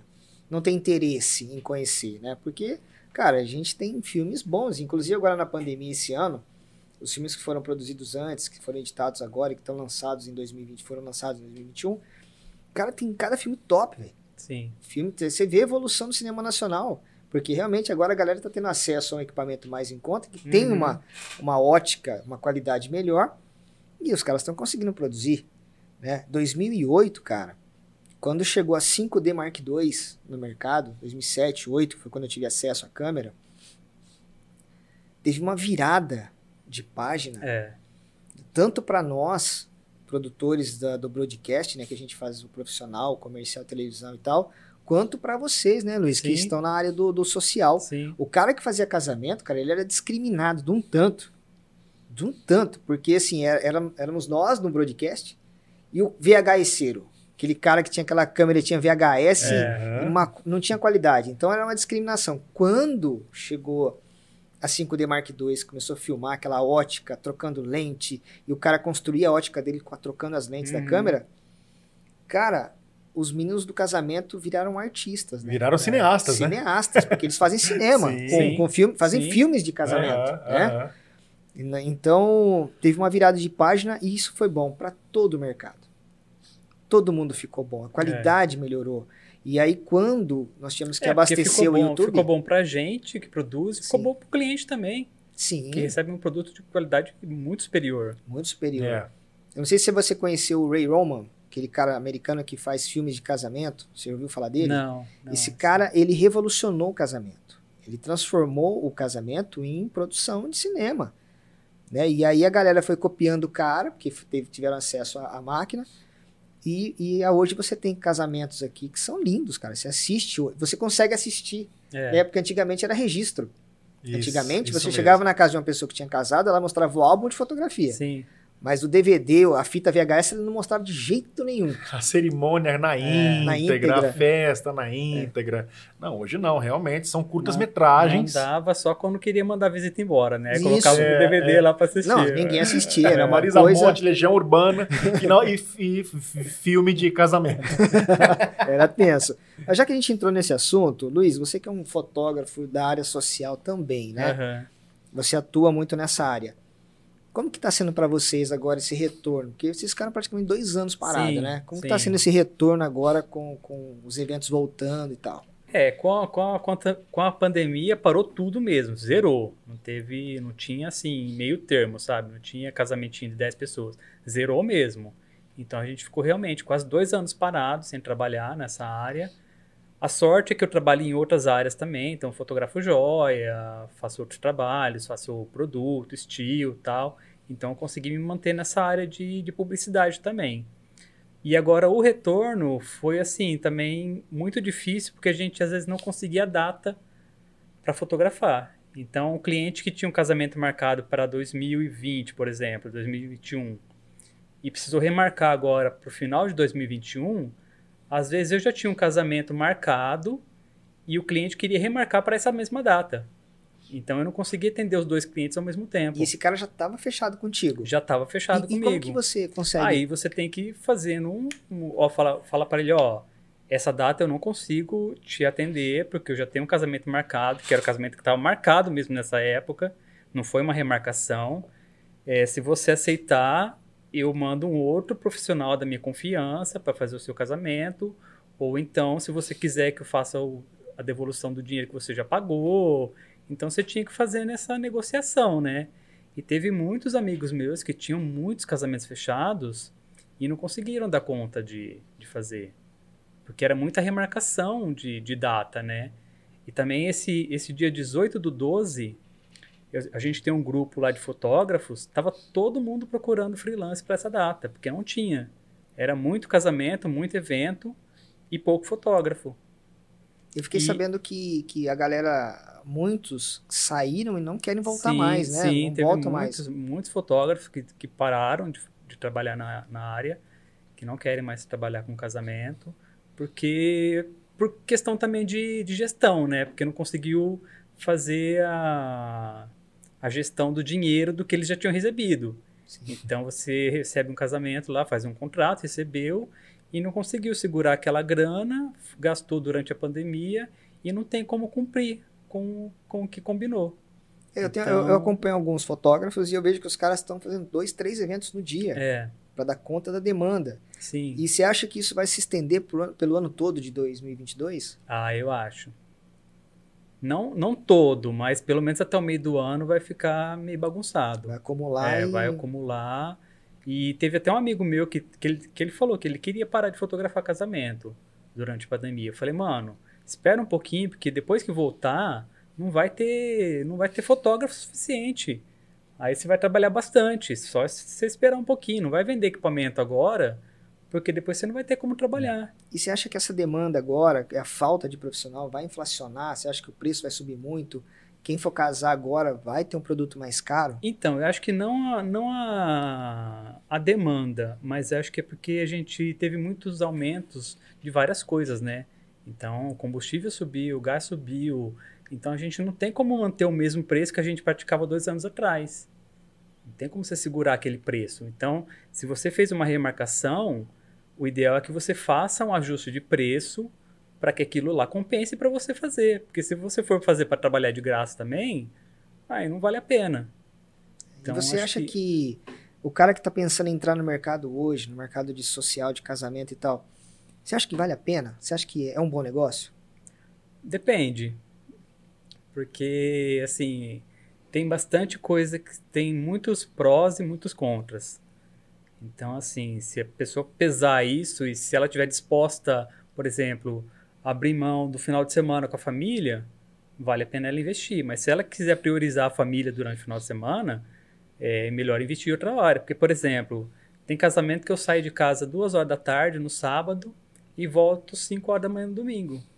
Então eu praticamente perdi o final de semana, né? Porque durante o sábado eu tô trabalhando. Domingo, Domingo você vai dar uma descansada, é, porque você não eu aguenta tô- também, né? É, eu tô um caco, não consigo fazer nada. Tem que ficar em casa. E aí na segunda-feira eu volto a trabalhar de novo. Então tem esses prós e contras, né? Se a pessoa gosta de festa, gosta de trabalhar com pessoas, que nem eu gosto, assim, de ter, apesar de eu ser um pouco tímido, mas eu gosto de ter esse contato com as pessoas, de conhecer pessoas novas, de estar num ambiente com pessoas diferentes, sabe? Ter esse contato de, de conhecer mesmo. É legal, mas se ela quiser priorizar essas coisas, assim, de, de família, de ficar em casa no final de semana, curtindo, aí já É, o final É de semana. O cara que entra merc- nesse mercado não tem É, final de semana. Mas né? financeiramente falando, assim, se a pessoa tiver, por exemplo, um casamento por final de semana, vale a pena. Você acha que um casamento só, no sábado, por exemplo, se ela pegar um por semana, ele já sobrevive só Sim, desse, só do, sim, só do sim. evento? Sim, consegue sim. Você consegue falar pra gente hoje quanto que, que fica um álbum de casamento hoje? Pro... Você tem uma tabela, existem, é mais caro, mais barato, é eu tudo consigo, igual? Eu consigo falar por mim, mas Sim, não sim. pela média, sabe? Eu, por exemplo, um, um evento hoje, para entregar um álbum, 30 por 30, por exemplo, eu vou cobrar numa faixa de 5 mil, 6 mil reais. Tá, Isso hoje, né? Nós estamos gravando esse podcast hoje no dia 23 de Isso. dezembro de 2021, né? Isso deixa claro porque isso vai ficar para média. Quanto que você falou que fica? Uma média de 5 mil reais. 5 mil É, reais. Então, é. se você fizer um por semana, mais ou Sim. menos 20 pau aí, o cara tem de faturamento, Sim, é, faturamento bruto. bruto no mês. É, porque aí depois ela tem, que- ele tem que descontar o valor do álbum que ele vai pagar para Sim. fazer também. Líquido sai quanto, assim? Só pra gente ter uma ideia. Ah, uma média de uns 2 mil reais por evento. 2 mil 2 líquido. mil, então, é. então uns 8 2 pau por mês. 1.500, é. 8 mil. É. Cara, é muito mais que a média, né? Se a gente Sim. for ver, se o cara tiver um dinheirinho pra investir no equipamento, tem um pouquinho de talento, porque o serviço tem, Sim, né? Eu lembro sim. que uma vez eu, eu chegou uma, um número pra mim, Rio Preto tinha em média 35 a 40 casamentos por semana. É. Então é uma demanda alta, né? Se você falar só de Rio Preto, mas você tem uma região né, que não para de casar, né? O pessoal não para de casar. Sim, é. Então é um E bom Rio Preto negócio, também né? é conhecido por ter festas muito luxuosas. Tem muito festa assim que o pessoal investe uma grana mesmo, sabe? Não tem, tem, tem, tipo assim, tem festa para todo mundo. Tem classe A, classe B, classe C. Então qualquer uma dessas, porque assim, eu tô falando 5 mil reais, mas é o, ambiente que eu convivo que eu consigo cobrar esse preço. Sim. Mas tem gente que consegue entregar o mesmo trabalho que eu entrego por 2.500, 3 mil reais. Então vai depender da classe social que ele quer atender. Entendi. Então, se ele tem que ele tem que focar na classe que ele quer, né? Qual foi o, o- o trabalho mais caro que você cobrou, o casamento mais top, assim? Quanto que você, você chegou a cobrar? Ah, foi um É porque demanda também, né? Quanto maior, mais É, equipe, né? É, maior é, equipe. é, porque tem, tal. às vezes, por exemplo, eu já fui num casamento que tinha 700 convidados. Puxa vida. Como que você vai fotografar um casamento com 700 convidados com um fotógrafo só? Então a gente foi numa equipe de quatro fotógrafos. Aí você pensa, são quatro fotógrafos. Aí tem mais quatro cinegrafistas. Aí tem mais é, cerimonial. Então é uma coisa assim que é um valor muito alto investido, né? Olha, assim, eu fiz poucos casamentos na minha vida. Eu fui É. para ajudar alguns amigos mesmo e tal. É, a equipe de foto e vídeo conversa? Combina? Às vezes sim. Às vezes. Às vezes sim. É mais fácil Dá umas tretas, tem umas tretas assim na, dá, na- na cerimônia, na igreja, dá, acontece umas tretinhas dá, assim. um pouquinho sim. É. Tem uns caras meio mal educados que xinga. tem uma galera meio. é, Quem entra na frente de quem? Quem atrapalha mais quem, você sabe? Eu acho que o fotógrafo atrapalha mais o cinegrafista. Sério. Sim. Você precisa Porque- entrar na frente ali, dar o teu clique. É, e- porque, por exemplo, se eu tô ali pronto para fotografar e um cinegrafista passa na minha frente, às vezes eu não cliquei, então ele só passou. Se, você, se eu tô filmando e alguém passa na frente, não tem como cortar aquilo ali, vai ter que cortar na edição depois. Sim. E se ele tiver a sorte de um outro cinegrafista estiver gravando junto, ele consegue fazer essa edição, mas senão vai ficar aquele, aquela pessoa passando na frente. É. E aí ele joga, aí o, ele, o noivo reclama, ele fala, ah, mas ó, é o fotógrafo que você contratou aí, cara. O É. cara não sai da frente da câmera. Exatamente. Então tem as tretas. Não, mas as tretas assim, fica. Eu já vi treta pior com padre. Sério. É. De padre dar bronca em fotógrafo durante a cerimônia. E Eu, eu, eu fui um. Eu tomei É. uma bronca de um padre. É, então, e assim, porque é pior porque não é bronca só pra você. A igreja toda ouve. É uma bronca você coletiva, toma- né? É, você tomando tá a bronca. tomando um toco é, ali. É. Você já Ah, tomou é. ou não? Não, desse- de padre não. Não, o cara, o cara é sensível, né, bicho? O cara é de boa, né? Amigo do padre, né? É. Eu cheguei, uma vez eu cheguei, eu tava com a noiva, com a noiva, acho que eu tava, e aí o padre bravo porque atrasou muito a noiva tal, e um monte de casamento pra fazer, e eu cheguei que nem uma vaca louca, É. eu cheguei que nem uma vaca louca achando que eu tava muito atrasado, mas ele também estava, ele tava fazendo uma outra cerimônia. E eu cheguei correndo, entrei na igreja correndo, fui jogando os equipamentos pro chão, o padre parou e ficou olhando, cara. Parou a cerimônia, ficou me olhando assim. E aí todo mundo olhando pra mim, aí que eu percebi, aí, cara, ficou aquele climão assim. Aí ele falou assim: "O senhor é muito mal educado, hein?" É. Uau. Na igreja assim, cara, todo mundo olhando pra mim, ele me chamou de mal educado. Cara, aquele dia, não sabia Você- enfiava a não cara. E a ajoelha e reza 10 Ave Maria. Assim. Não, eu quase que ajoelhei até no, eu já levo até no milho se ele quisesse, porque, rapaz, foi uma, uma cena e Ah, aquilo te deixa mal, né, cara. É. E eu, na, na minha convicção, eu tava muito atrasado. Aham. Mas assim, tava tudo atrasado e eu entrei na cerimônia do outro. Não era nem o meu casamento. Entrei na- atrapalhando a cerimônia dos caras. Então foi, foi É, a, complicado. única, assim. a única bronca que eu tomei, o padre me deu assim, é, particular, que eu tava durante a cerimônia, e durante a cerimônia você tem alguns protocolos que você tem que respeitar, né? Porque afinal de contas é uma cerimônia religiosa, tem um protocolo ali que você tem que respeitar. E aí eu passei, eu tava, não sei que, que, que eu, por que, que eu não percebi isso, eu passei entre o padre e os noivos. Hum, E aí depois ele, ele me chamou no cantinho e falou assim, ó, da próxima vez você não passa entre o padre e os noivos, porque ali tem uma, uma ligação, tal, durante a cerimônia e tal. E aí, a, a partir dali, toda vez que eu fosse passar, eu tentava passar por trás do padre para dar a volta. Então, e ele te eu- falou que se os noivos separassem, a culpa era sua? Não, não. não falou nada disso. ah, entendi. Ai. Teve um episódio, cara, que eu era sócio de um- uma outra produtora, né? Dono de uma outra produtora. E aí eu cheguei, eu saí da Record, fui pra, pra empresa, cheguei lá e falei assim, ô, como é que você chegou? Vamos comigo ali entregar um DVD, um casamento. Eu falei, ah, vamos lá, vamos entregar, né? Cheguei lá, cara, isso assim, ele demorou seis ou sete meses pra editar o, o casamento do cara. Seis ou sete meses. E eu, eu sei que tem, tem, tem empresa aí que de- demora até um ano pra entregar, É, né? O casamento. Aí chegou lá, velho, bateu a palma. Ô, fulano, e aí? Aí o cara saiu puto, né? E aí o que, meu? Ah, vim entregar seu DVD aqui do casamento. Eu falei, ah, vai lá, leva pra aquela... Eu falei, mas como assim? Não, se ela quiser, ela que paga. Tchau, fechou a porta na cara da gente e entrou. Uau. Seis meses o cara tinha separado. Então. E aí o cara perdeu 50% do casamento. Né? Então, olha só, né? É. O que é o lance situações, né? Então, Sim. assim, eu acho que toda profissão tem, né? Mas essa daí deve ter muitas, muita história, sim, né, sim, de, teve uma, um casamento também que eu fui entregar o álbum. Na verdade, eu não cheguei a fazer, porque a noiva que enrolou também para escolher as fotos. Mas eu fiz o álbum lá, fiz a diagramação tal. Aí apresentei para ela, para poder fazer a impressão. E ela falou que ela tinha terminado também. Ficou, acho que Ó. seis, sete meses juntos. E separou. E aí você toma um preju. Ah, eu tomei. Porque, assim, em alguns contratos, antigamente, eu fazia noi- eh, dos noivos pagarem 50% no ato da entrega, né? Que pra mim também é justo. Porque se eu não entregar, não tem por que eu receber, né? Sim. Então eu acho assim, que ainda hoje eu acho justo isso. Porque a não ser que eu imprima o álbum, aí eu vou cobrar o valor que eu, que eu paguei para imprimir o álbum. Mas se for nesse caso, também não acho justo receber, não. É complicado. Muito É. bem, senhores. E aí, vamos falar mais de cinema? Ah, eu- acho que já tá bom, né? Chega já? Quer mais falar de cinema? Pô, o cara cansou fácil, né, gente. velho? Ah, não, é isso, né? A gente Eu tem ia te que... fazer uma pergunta. Diga lá. Que é assim, é, você sonha ainda em fazer um longa? Não, claro, claro. A gente tem, a gente tem, tem planos sempre, mas porque eu lembro que os, os, que nós fizemos foram bem difíceis, né, cara? Foram. A gente fez dois longas, né? O Quando o Céu Era Azul em 2008 e o Muito Mais Que Guitarras em 2010.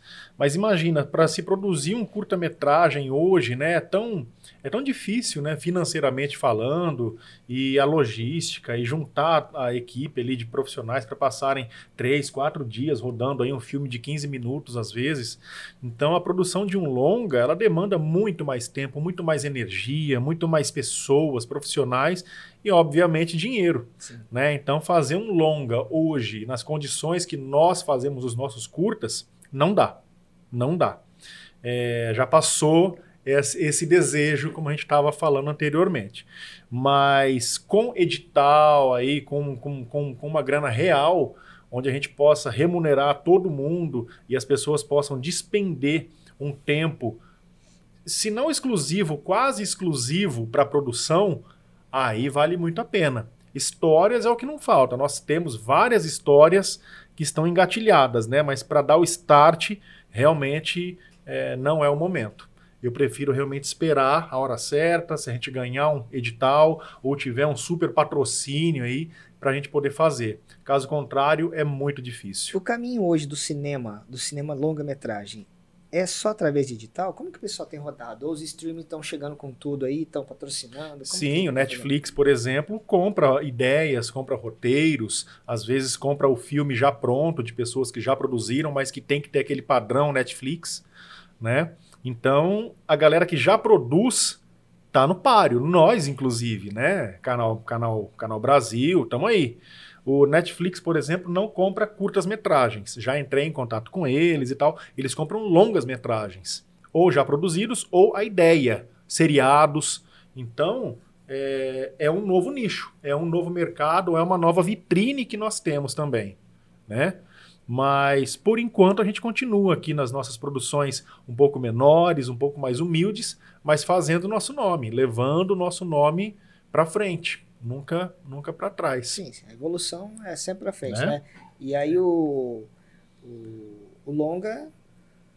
Mas o que eu queria saber de você é se há uma possibilidade, se você já, já com esses anos todos de experiência, você teria condições de ir atrás disso, de tanto dos editais quanto de sentar com uma Netflix, apresentar um projeto. Você tem essa, esse desejo? Eu tenho esse desejo, mas ao mesmo tempo me cansa muito. Me cansa muito pensar em tudo isso. É, editais, eles são extremamente é, rigorosos. São extremamente rigorosos. E hoje, eu sendo pai de dois, esposo, dia a dia, é muito difícil eu ter um tempo ali exclusivo para eu sentar com calma e escrever um projeto. Então, existem empresas, tem pessoas que fazem isso, só escrevem projetos. Então, às vezes, eu prefiro contratar essa pessoa para isso do que eu sentar para poder redigir tudo isso. Editais menores, aqui como o nosso municipal, senta e destrói lá em algumas madrugadas e escreve, beleza. Agora, um PROAC da vida, projetos que são mais elaborados, que requerem mais atenção, eu não tenho muita paciência para isso atualmente. Não tenho, tá? Mas quem sabe alguém não me contrata, por exemplo, para ser diretor de um filme que já tem um edital. Olha que bacana. Aí sim, vamos para lá para trabalhar, para dirigir um filme, tá? Mas é claro que é o único caminho. Né? Não tem como eu ficar mais, oi pessoal, vamos patrocinar o nosso filme com um milhão de reais. Não, não. Então realmente são editais, são verbas públicas que vêm para a gente por meio de editais. Então, na verdade, é o único caminho, não tem outro. E não, atualmente eu não estou escrevendo um projeto, tampouco com paciência para poder escrever um. Mas quem sabe amanhã, enfim, futuro. Eu já, eu já presenciei muito sufoco, né? Você já passou muito sufoco. Claro. E, e algumas vezes você falou para mim, cara, esse é o último. Cara, esse é o último, não posso mais essa humilhação, esse é o último, não vou fazer mais. Não. Daqui a pouco meu telefone toca ou meu WhatsApp chama. Fala, bicho, tem como você dar uma passadinha aqui em casa? Eu quero te mostrar um roteiro. Eu conheço a conversa. Você é, conhece, né? Conheço. Às vezes o cara tá puto, fala umas coisas nada a ver e a gente ri da cara dele, né? Fala assim, ele não tá bem hoje, né? Ele é. não tá bem. Qual que foi a última que a gente deu risada? Qual que era o, o projeto? Eu tive uma ideia sensacional. Nossa. É, Eu posso, seria. eu, posso, eu posso ir no banheiro agora? Pode ir no banheiro. Foi inclusive no banheiro que eu tive essa ideia. hein? Eu imaginei. Seria, seria um É. filme sobre um cara que não consegue parar de imitar o Silvio Santos. O cara tá. E ele tá. Sai pra lá, vai, vem pra cá, oi! Ele vai abastecer o carro, ele não consegue, ele tá delirando, ele tá delirando. E o cara abre o carro, quanto vai, senhor? Ele, 100 reais de gasolina! oi! E- então seria isso. E o filme iria se chamar Transtorno Obsessivo Compulsivo. Hã? Que tal essa? Não ia ser sensacional? Porra, se o nome do filme, se o nome do Na filme, edição você coloca o cri, É, é. cri, cri. não, se o nome do filme faz, dá o peso que o filme né, merece, eu acho que esse é o nome, né, cara? Não, é brincadeira, é que tudo isso vem de vem das minhas das minhas revoltas aí, de, de, de filmes que eu vejo e às vezes eu não entendo nada do filme ou aquela não é a narrativa que eu gosto, né, que eu produzo e isso me causa algumas revoltas às vezes, né? Então eu já pensei em fazer determinados filmes para chutar o pau da barraca e falar, vamos ver se essa bosta agora entra, se essa, né? Mas eu não, eu, eu não consigo. Cada cada cineasta, cada realizador tem a sua narrativa, né? Tem o seu método, tem a sua forma de contar histórias, né? E eu sou um cara abençoado, agraciado, sou um cara que tem muita sorte de ter encontrado profissionais como vocês no meu caminho. E a Cintia, minha esposa também, depois da entrada dela na minha vida, a qualidade dos meus filmes melhorou muito por conta da sensibilidade dela, que roteirizou alguns dos nossos, dos nossos filmes mais importantes, aliás. Então eu tenho a minha narrativa, né? Que às vezes me deixa feliz, às vezes me deixa é, mais furioso, mas é o dia a dia, né? É Uma, brin- brincadeiras à parte, cada um de nós produz aquilo que o nosso coração pede para a gente produzir, Sim. né? E vem projeto novo por aí. Então, você quer dar um spoiler? desse Spoiler, projeto? no- o, novo, o novo projeto, ele... Que assim, ó, só, só te interrompendo, é, a gente já, já leu muitos roteiros, né? Sim. Discutimos ali e tal. É, esse roteiro, ele me encantou, cara. Me encantou. Pois Dá um é. spoiler. Não, pois é, Caído. Caído é o novo curta-metragem que nós vamos produzir certamente em 2022. Certamente é muita prepotência, né? Mas se nós ganharmos aí um edital que porventura eu venha inscrever, nós vamos fazer. Se eu conseguir uma grana de algum outro meio, é, é, de alguma outra forma, nós vamos produzir. E ele é um filme que fala sobre um encontro improvável. Ele fala sobre um cara que se isolou no meio do nada e o filme fala sobre esse isolamento e sobre um encontro bem improvável. E é isso que eu e posso esse dizer. encontro, cara, me deixou apaixonado. Porque a hora que ele, a hora que eu saquei, eu falei, cara, que delícia. Pois Delícia. é. Ficou- achei um roteiro delicioso, assim, que, que né, a hora você, você contando ali, eu falei, cara, eu E já fui outra- pensando no filme. E outra particularidade é que esse roteiro ele foi dividido, né? Ele foi escrito por mim, pelo Luiz e pela Cíntia. Ô Luiz, isso aí rolou depois do Silvio, né? O É, Silvio foi sim, o não, start, é, né? foi o Depois do start. transtorno É, obsessivo. foi é. depois.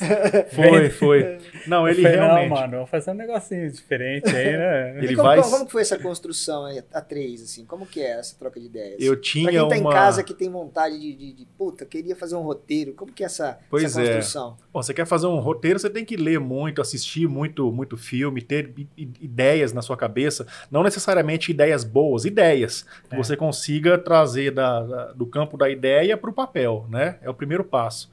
Mas eu tinha ali a ideia de um cara isolado que ruía as unhas. Ele ruía as unhas. E comecei a contar a história para ele. E aí nós começamos a desenrolar essa história juntos. É, é, tem um outro spoilerzinho aí de uma dica de filme que o Luiz passou pra mim, genial, vocês já devem ter assistido. Pra quem não assistiu, busquem lá A Bruxa. A Bruxa. A bruxa. Um filme sensacional, uma fotografia muito bem feita, uma cor desaturada, uma cor gostosa de ver, um filme angustiante. É. Enfim. E aí, a partir dessa premissa aí, esse filme foi uma grande referência, né, para que eu pudesse começar a desenrolar essa história. E eu queria já esse encontro, e aí o Luiz me traz a ideia de quem seria, né? É, ele, ele, me, ele me mostrou, né? Eu, eu falei pra ele, não, e se esse personagem aqui fosse Tal pessoa. tal pessoa? E aí eu puf, pirei. Falei, Aí ele achou que eu tava zoando. Falei, Achei que ele não. tava brincando. Falei, não, é sério, esse personagem pode ser tal e aí pessoa. eu comecei a desenvolver, então, realmente, esse personagem que o Luiz mencionou ali. É, depois de tudo, chega ali uma outra pessoa, que é a que vai proporcionar esse encontro, e eu precisava de um diálogo que fosse muito visceral, que fosse muito vivo e que fosse muito perturbador. E aí a Cíntia, que é a roteirista e minha esposa, entra e me sugere ali uma ideia de um diálogo que eu gostei muito, muito. E aí fizemos ali algumas pequenas alterações, algumas incrementações ali. E hoje eu acredito, o, esse, esse roteiro, talvez nem você saiba disso, ele passou pelo terceiro tratamento. Né? Então, quando você escreve um roteiro, você lê, relê. Quando ele está pronto, ele não está pronto. Então, aí você vai refazer ali o que você acha que tem que ser refeito, acrescentar, tirar. Nós fizemos isso três vezes, três vezes nele. Então, ele está no terceiro tratamento, acredito que é o último, pronto para ser produzido. E ele vai ter uma linguagem estética diferente. Os filmes que nós estamos habituados a assistir, eles têm esse padrão, né, que é o 16 por 9. Esse filme não, ele vai ser o 4 por 3, que é aquele filme mais achatado, né, das antigas TVs de, de tubo que a gente tinha em casa. E provavelmente ele vai ser preto e branco. Tá? Com contraste mais denso, com sombras mais acentuadas. Então, tem tudo para ser um filmão. Provavelmente, segundo semestre de 2022, a gente produz. Olha, eu você, fiquei encantado e eu fiquei sabendo aí, né, nos bastidores, que um dos atores você já, Pois é. já tá com ele, já contactou e o cara topou, né? Pois é, tem um cara, é... Ronaldo Lampe é o nome dele. Ele já teve aqui em Rio Preto para uma produção de um outro colega nosso, Adriano Ferreira. Você, inclusive, Sim, foi sim, diretor de fotografia. Se não me engano, Meia Lua, o nome desse projeto. O Ronaldo Lampe, ele é um camaleão. Ele é um cara que você olha para ele, ele pode ser um anjo, ou você olha para ele, ele pode ser um demônio. Então, ele é um personagem muito versátil, muito versátil. E eu já mirava ele, já fazia bastante tempo. E aí, numa conversa que eu tive com ele, ele ficou muito empolgado também. Então, provavelmente já temos né, o nosso protagonista. Enfim, basicamente é isso. Olha, é uma bela história. Um curta-metragem daqueles que termina e fala assim, mas já acabou? Pô. É, duro, Pois né? é, É duro, Pois né? é. O, o- esse último que você, o Pêndulo, é, quando eu fui assistir a, a pré-estreia dele lá, né, o, o premiere que você fez na faculdade, eu achei ele um filme do caramba, velho. Sabe, um lance do suicídio é uma coisa que mexe, e eu vi que muitas pessoas ficaram mexidas ali no, no- no- quando assistiram o filme, né? Sabe, parece que é muito mais comum do que a gente imagina, porque parecia que muitas pessoas tinham vivido aquilo, ou têm um problema daquilo na família, É. né? Parece que é distante da gente, mas não está distante, né? Ele está muito próximo da gente. E aí, é, você, você me falou que ele está tendo uma certa resistência nos festivais. Você acha que é pelo tema? Você acha que é isso mesmo? Ou a linguagem mudou, como você disse? O que está acontecendo? assim, né, né? o que, que você acha que está rolando? Pois é, o Pêndulo ele é um, ele é um curta-metragem que fala sobre depressão e suicídio. Ele é um filme muito forte, assim, inclusive imageticamente. Ele tem, tem cenas perturbadoras no, no filme, mas que fazem parte de uma realidade tabu. Né? Falar sobre suicídio é muito pesado, é muito forte. Né? Tanto é que as mídias falam muito pouco sobre o assunto, ou quase nada. Né? Pra, exatamente para não estimular, para não induzir ao, a um possível suicídio para pessoas mais delicadas, mas que estão passando por alguma situação de risco. Ah, então foi o projeto que eu mais estudei para poder colocar na tela, para não falar besteira, para não provocar esse tipo de sensação. Então ele é um filme que fala sobre superação. Mesmo assim, ele é um filme forte na sua essência, né? Nós tivemos aí uma, enfim, foi sorte, foi uma, uma infinidade de fatores aí, mas nós tivemos um patrocínio master da Apsen Farmacêutica, né? Eles patrocinaram o filme integralmente. Então isso me trouxe uma alegria muito grande, porque aí eu consegui pagar todo mundo com um pouco mais de tranquilidade e ainda ganhei dinheiro com o filme. Olha que bacana, né? Esse é o grande objetivo mesmo. É, entretanto, nos festivais de cinema, agora em 2021, ele não está entrando, ele está tendo essa resistência realmente. E claro, a gente nunca vai saber exatamente o porquê, mas eu percebo que em relação a festivais de cinema está acontecendo agora um novo fenômeno, né, que são as classes minoritárias ganhando espaço, né? Então, é, filmes de causa, filmes é, da causa negra, causa LGBTQIA+, é, causas feministas, são, são, são, são causas que até então elas são muito marginalizadas e que agora, finalmente, é claro, elas, elas estão ganhando espaço, né, que as pessoas vêm lutando há muito tempo. E aí talvez é, filmes que não dialoguem com essas causas estão agora perdendo um pouco de espaço, né? É, o que me deixa, por um lado, extremamente irritado, mas, por outro lado, consciente. Né? Então, agora é a vez é, desse outro perfil de filmes. E assim vai. Então, vamos sentir agora 2022 como vai ser a aceitação dele também. Eu vou mantendo todo mundo informado aí por meio das minhas redes sociais. Mas é um processo, é um processo, né? De alegrias e frustrações. Toda obra que a gente lança é isso. Eu posso mostrar o meu filme para você aí em casa, você fala, cara, que filme fantástico. E aí eu posso mostrar o filme para você e você fala, bosta de filme. Entendi nada. Não entendi nada. Então é isso. O objeto é um só, mas o olhar das pessoas muda. Então Sim. a gente faz o filme, o filme não é mais meu, o filme é de todo mundo. É. Então acho que é isso. Gostoso bate-papo, né? Muito bom. Esclarecemos é. bastante sobre a nossa profissão, sobre nossos filmes. Sim. Espero que o pessoal em casa tenha gostado, né? De, de, de ter ouvido um pouquinho sobre eu isso. Eu queria perguntar para vocês, depois da pandemia, o que, que vocês voltaram a assistir? Vocês assistiram alguma coisa no cinema? Eu sou pai de dois. Cara, eu, eu, eu tenho ido pouco no cinema, mais Netflix mesmo. Então, tudo é. que tem de novo no Netflix, eu, eu tenho assistido. Uhum. Assim, eu não sou um falar assim, cara, olha, o Fábio é um cara que assiste muitos filmes, aquelas coisas. Já fui mais. Uhum. Né? Então, o último filme que eu assisti no cinema agora foi o 007. Né? Agora eu preciso assistir o, o Homem-Aranha, uhum. sabe? Então, eu tô tentando ir sempre que eu posso. Mas como eu falei pro Estevam já algumas vezes, eu me tornei um cara muito comercial. Uhum. Então, o, lado, o meu lado artístico, ele ficou um pouquinho escondido, assim, sabe? Tá um pouquinho lá dentro do meu coração e tal, porque eu foquei mais a, a grana. E a grana é o mercado publicitário. mercado Sim. publicitário, você não tem muito muito como expressar o seu lado artístico, cara, porque é uma indústria mesmo, uhum. sabe? Então, hoje, se você for rodar um comercial e você tem uma diária para rodar aquele comercial, com toda aquela equipe, estrutura, locação de equipamento e tudo mais, e você precisar ficar pontuando luzinha, ficar fazendo é. não sei o quê, sabe? E você correr o risco de não conseguir rodar o comercial naquele dia, você nunca mais é chamado é. para trabalhar. Então, eu me tornei um cara mais frio, mais objetivo, um cara que chega lá, roda, sabe? Então, Chega, vem, lado, vem um roteiro, você nem questiona muito, vai lá e sim, executa, né? Vamos executar, é. vamos fazer. É a indústria mesmo, é que a gente falou da Globo uhum. O artista chega lá, cara, tá tudo pronto, vamos rodar. É. E não erra muito, não, porque se você errar muito, você sabe, a galera já te põe no, no canto. Então, tipo assim, é um compromisso. Uhum. Né? É um compromisso com o dinheiro do cliente. E aí eu me tornei um cara um pouco mais frio, sabe? Então, hoje, que depois de 25 anos de profissão, agora que eu estou numa situação um pouco melhor financeira, realizei um sonho que foi montar o um podcast, né? Porque eu fiz tanto para tanta gente e hoje eu estou fazendo um produto meu, Sim. um produto onde eu vou receber meus amigos, onde eu vou bater papo, vou, vou gerar um network. Então, eu, eu talvez volte agora a melhorar esse tempo de ir no cinema e apreciar um filme. Uhum. Eu ia no cinema, bicho, eu dormia no cinema. Sabe? Eu tava com tanta vontade no cinema, só que eu chegava lá, de, de um certo momento eu, puf, eu apagava. Uhum.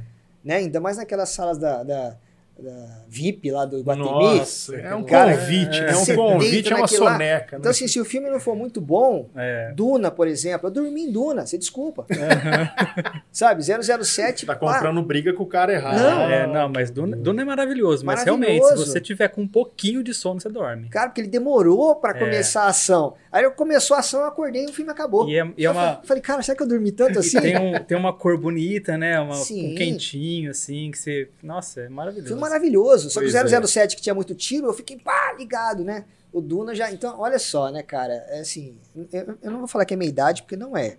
Não é. É, é. é. uma questão mesmo de, de cansaço mesmo, é. sabe? Assim, aquela coisa. Mas eu acho que agora eu vou conseguir apreciar melhor, mais um- Aham. um, filme no cinema, sabe? Na televisão. Eu vou poder me tornar um cinéfilo, talvez.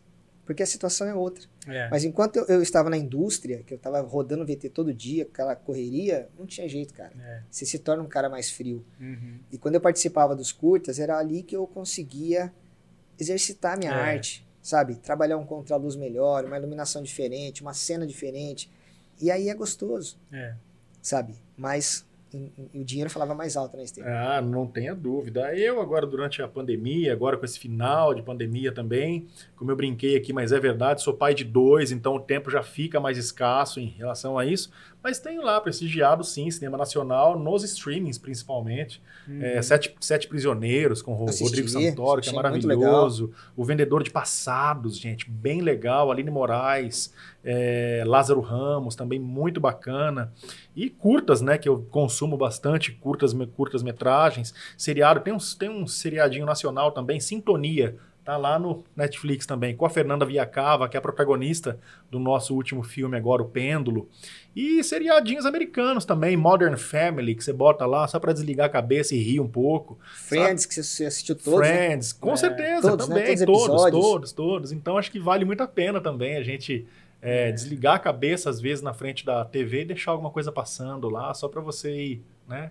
Enfim, se Nossa, mantendo mas ativo. eu, eu sei que eu tava numa ânsia tão grande no cinema que depois que acabou, assim, deu uma liberada, porque a gente tomou as duas doses da vacina, tudo. Aí a gente, acho que o primeiro filme que a gente foi ver no cinema foi Marighella, que a gente viu e, assim, sensacional o filme. Eu perdi, É cara. Eu queria muito assistir no cara. cinema. Eu... Ele tá disponível no Globoplay já.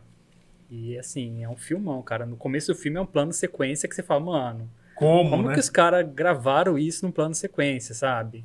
E é maravilhoso o filme. É, fiquei, fiquei E muito aí depois ter a gente já foi assistir Os Eternos, é, Casa Gucci, é, Homem-Aranha, é, West Side Story. A gente foi assistir uma pancada de filme, assim, sabe? Cara, tá acessível, né, bicho? Não vamos Tá. falar que o cinema hoje não é acessível, porque Não, é, né? claro que é. É- a é pessoa assim. não vai no cinema hoje por, por, sei lá, sei lá o que, que rola, mas falar que não é acessível é, né, bicho? Hoje daria pra prestigiar mais, né? Sim, sim. É, essa questão da pandemia, sim, mas eu acho assim.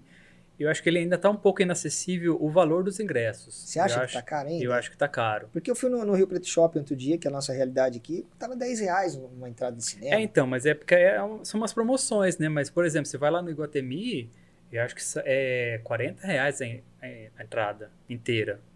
É, não, É, realmente aí se- tá fora. se, por exemplo, É, você tem uma aí já- família com três pessoas, você vai assistir um filme, é 120 reais. E isso só as entradas, né? Porque a pipoca É. e o refrigerante no cinema não tem são mais jeito. caros do que a própria entrada. É. Você saiu de casa É. com criança, foi no cinema, ou adolescente, cara, vá já sabendo que você vai ter que comprar pipoca, refrigerante ou Aham. alguma coisa, porque isso faz parte do, do negócio. É. Se você for no cinema sem a pipoca, com uma criança, cara, é um, é um crime. É. É, um crime. E a gente não fica sem, eu não fico sem a pipoca. É, né? e eu acho também que isso também tem a ver com, com o lance da Netflix também, que eu acho que se você parar pra pensar, você paga a assinatura da Net- da Netflix, são 39 reais, a assinatura top da Netflix. Você tem lá disponível 2.500 filmes. Você vai no cinema pagar 40 reais pra assistir um filme. Não, realmente é uma nova realidade. é uma nova né? realidade, Tem-se sabe? ali a, a- o glamour, né? A coisa gostosa de você entrar na É, sala nada, escura, nada se supera entregar, a nada experiência supera. do cinema, né? Sim, não tem. Mas nada. realmente é, o streaming veio para ficar e vai ficar. Vai ficar. É uma Aí outra você tem realidade. é uma televisões outra hoje, né, que são telas grandes, É, som, dentro da sua surround, dentro da sua casa, então casa, é- é isso. É, e você, você vê assim, que tá mudando até o esquema do Oscar, né? Porque antes o, o Oscar não aceitava filme que não streaming. fosse passado no cinema. Isso. Então você tem que passar o filme no cinema para ser aceito no Oscar. E hoje a Netflix já produz filme pensando no Oscar. que ganha Oscar, Que inclusive. ganha Oscar. Né? Teve o Roma aí de 2018, né? É, Enfim, teve um curta-metragem agora chamado Dois Estranhos, americano, que ganhou o Oscar de melhor curta também. Netflix. Tá lá, inclusive, assistam. Vale muito a pena. Mas, mas é eu isso. acho que o Dois Estranhos ele não foi produzido pela Netflix, foi? É uma produção Netflix. É Netflix? É a produção É, Netflix. então, porque eles fazem muito disso, de comprar coisa de Sim. pronto, sim. né? Então, mas É. é. bem legal, cara. Bacana, né? Falamos um Muito pouco. bom, seu Fábio Falamos um Roger. pouco. Vamos falar muito mais ainda. Cinema, a nossa arte é, é assunto que não acaba mais. E se a gente for falar de todos os filmes, a gente vai ter podcast aqui para um bom É. tempo, A né? gente volta num outro momento, mas É, antes quero sim. te parabenizar pelo espaço aqui, cara, que você criou. Sensacional aqui para a realidade de Rio Preto. Isso aqui tá fora do padrão. Então, meus parabéns. É, Obrigado, tá? Obrigado que mesmo. o Matraca Podcast aqui seja uma, uma inovação e que as pessoas comprem a ideia do podcast aqui em Rio Preto e, enfim, é, só tende a prosperar. Parabéns mesmo. Cara, obrigado. Foi feito com muito carinho. É um projeto meu, um projeto, como eu disse, né? Sempre fiz para as pessoas, hoje estou fazendo para mim. E eu quero receber todo mundo aqui, quero bater papo, um É. papo humanizado, um papo legal, sem pauta, sabe? Sem aquela negócio de perguntas e respostas, as coisas vão Aham. fluindo, as brincadeiras, as risadas. E isso é para nossa, é para Rio Preto. É, É para Rio bem. Preto, de Rio Preto para o mundo, né? É Como isso. são os nossos é filmes, de Rio Preto para o mundo. É, tá Luiz. de parabéns mesmo. Obrigado, Obrigadão. Obrigadão mesmo. por ter Obrigado vindo. pelo convite, sucesso aí, parabéns pelo espaço. Ficou assim, é que nem o Alexandre falou, para Rio Preto tá fora do padrão, tá acima do padrão, sabe? E Muito- você sabe que essa casa é nossa. Se você me permite, Claro, rapidinho, eu queria fazer um jabá do meu podcast também, né? Claro, Luiz. Pô, porque você, não falou tem- isso antes, Ah, pô. não, Deixa pro final. Deixar pro final, é. É, Que eu tenho um podcast também que a gente fala sobre cinema, cultura pop, videogame, é, quadrinhos. Só que ele é só por áudio. Ele, é- ele não tem vídeo. Que é o podcast Royal with Cheese. Que é uma referência a um filme do Tarantino. Não sei se você lembra da, da sequência lá que o John Travolta fala com o cara lá, que eles falam que na que em Paris não chama McDonald's, né? O, o, o quarteirão com, com queijo, que chama Royal Cheese, porque a, a métrica de a o sistema métrico deles é diferente, né? Então eles chamam de Royal Cheese. Então esse é o nosso podcast. Toda a cada 15 dias a gente posta falando sobre esses filmes da Marvel, é, séries, quadrinhos, é, videogame, tudo lá. E é você? É só você? Não, sou eu e uma amiga minha que mora na Irlanda. A Ah, gente legal. grava pelo Zoom, aí eu edito e a gente posta a cada 15 dias. Ah, que massa. Já passou o endereço aí pra turma? Já? Então, beleza. Vamos prestigiar, hein, galera? Vamos prestigiar meu amigo Lisauro aqui, porque o cara tem um conteúdo. Ele falou pouco aqui, mas lá eu tô sabendo que ele É. fala bastante, né, Estevam? Falo mais um pouquinho. Fala mais, né? Então, valeu. Galera, obrigado. Fique com Deus aí e acompanha a gente, hein? Valeu. Isso aí. Obrigado aí, galera. Sensacional. cara.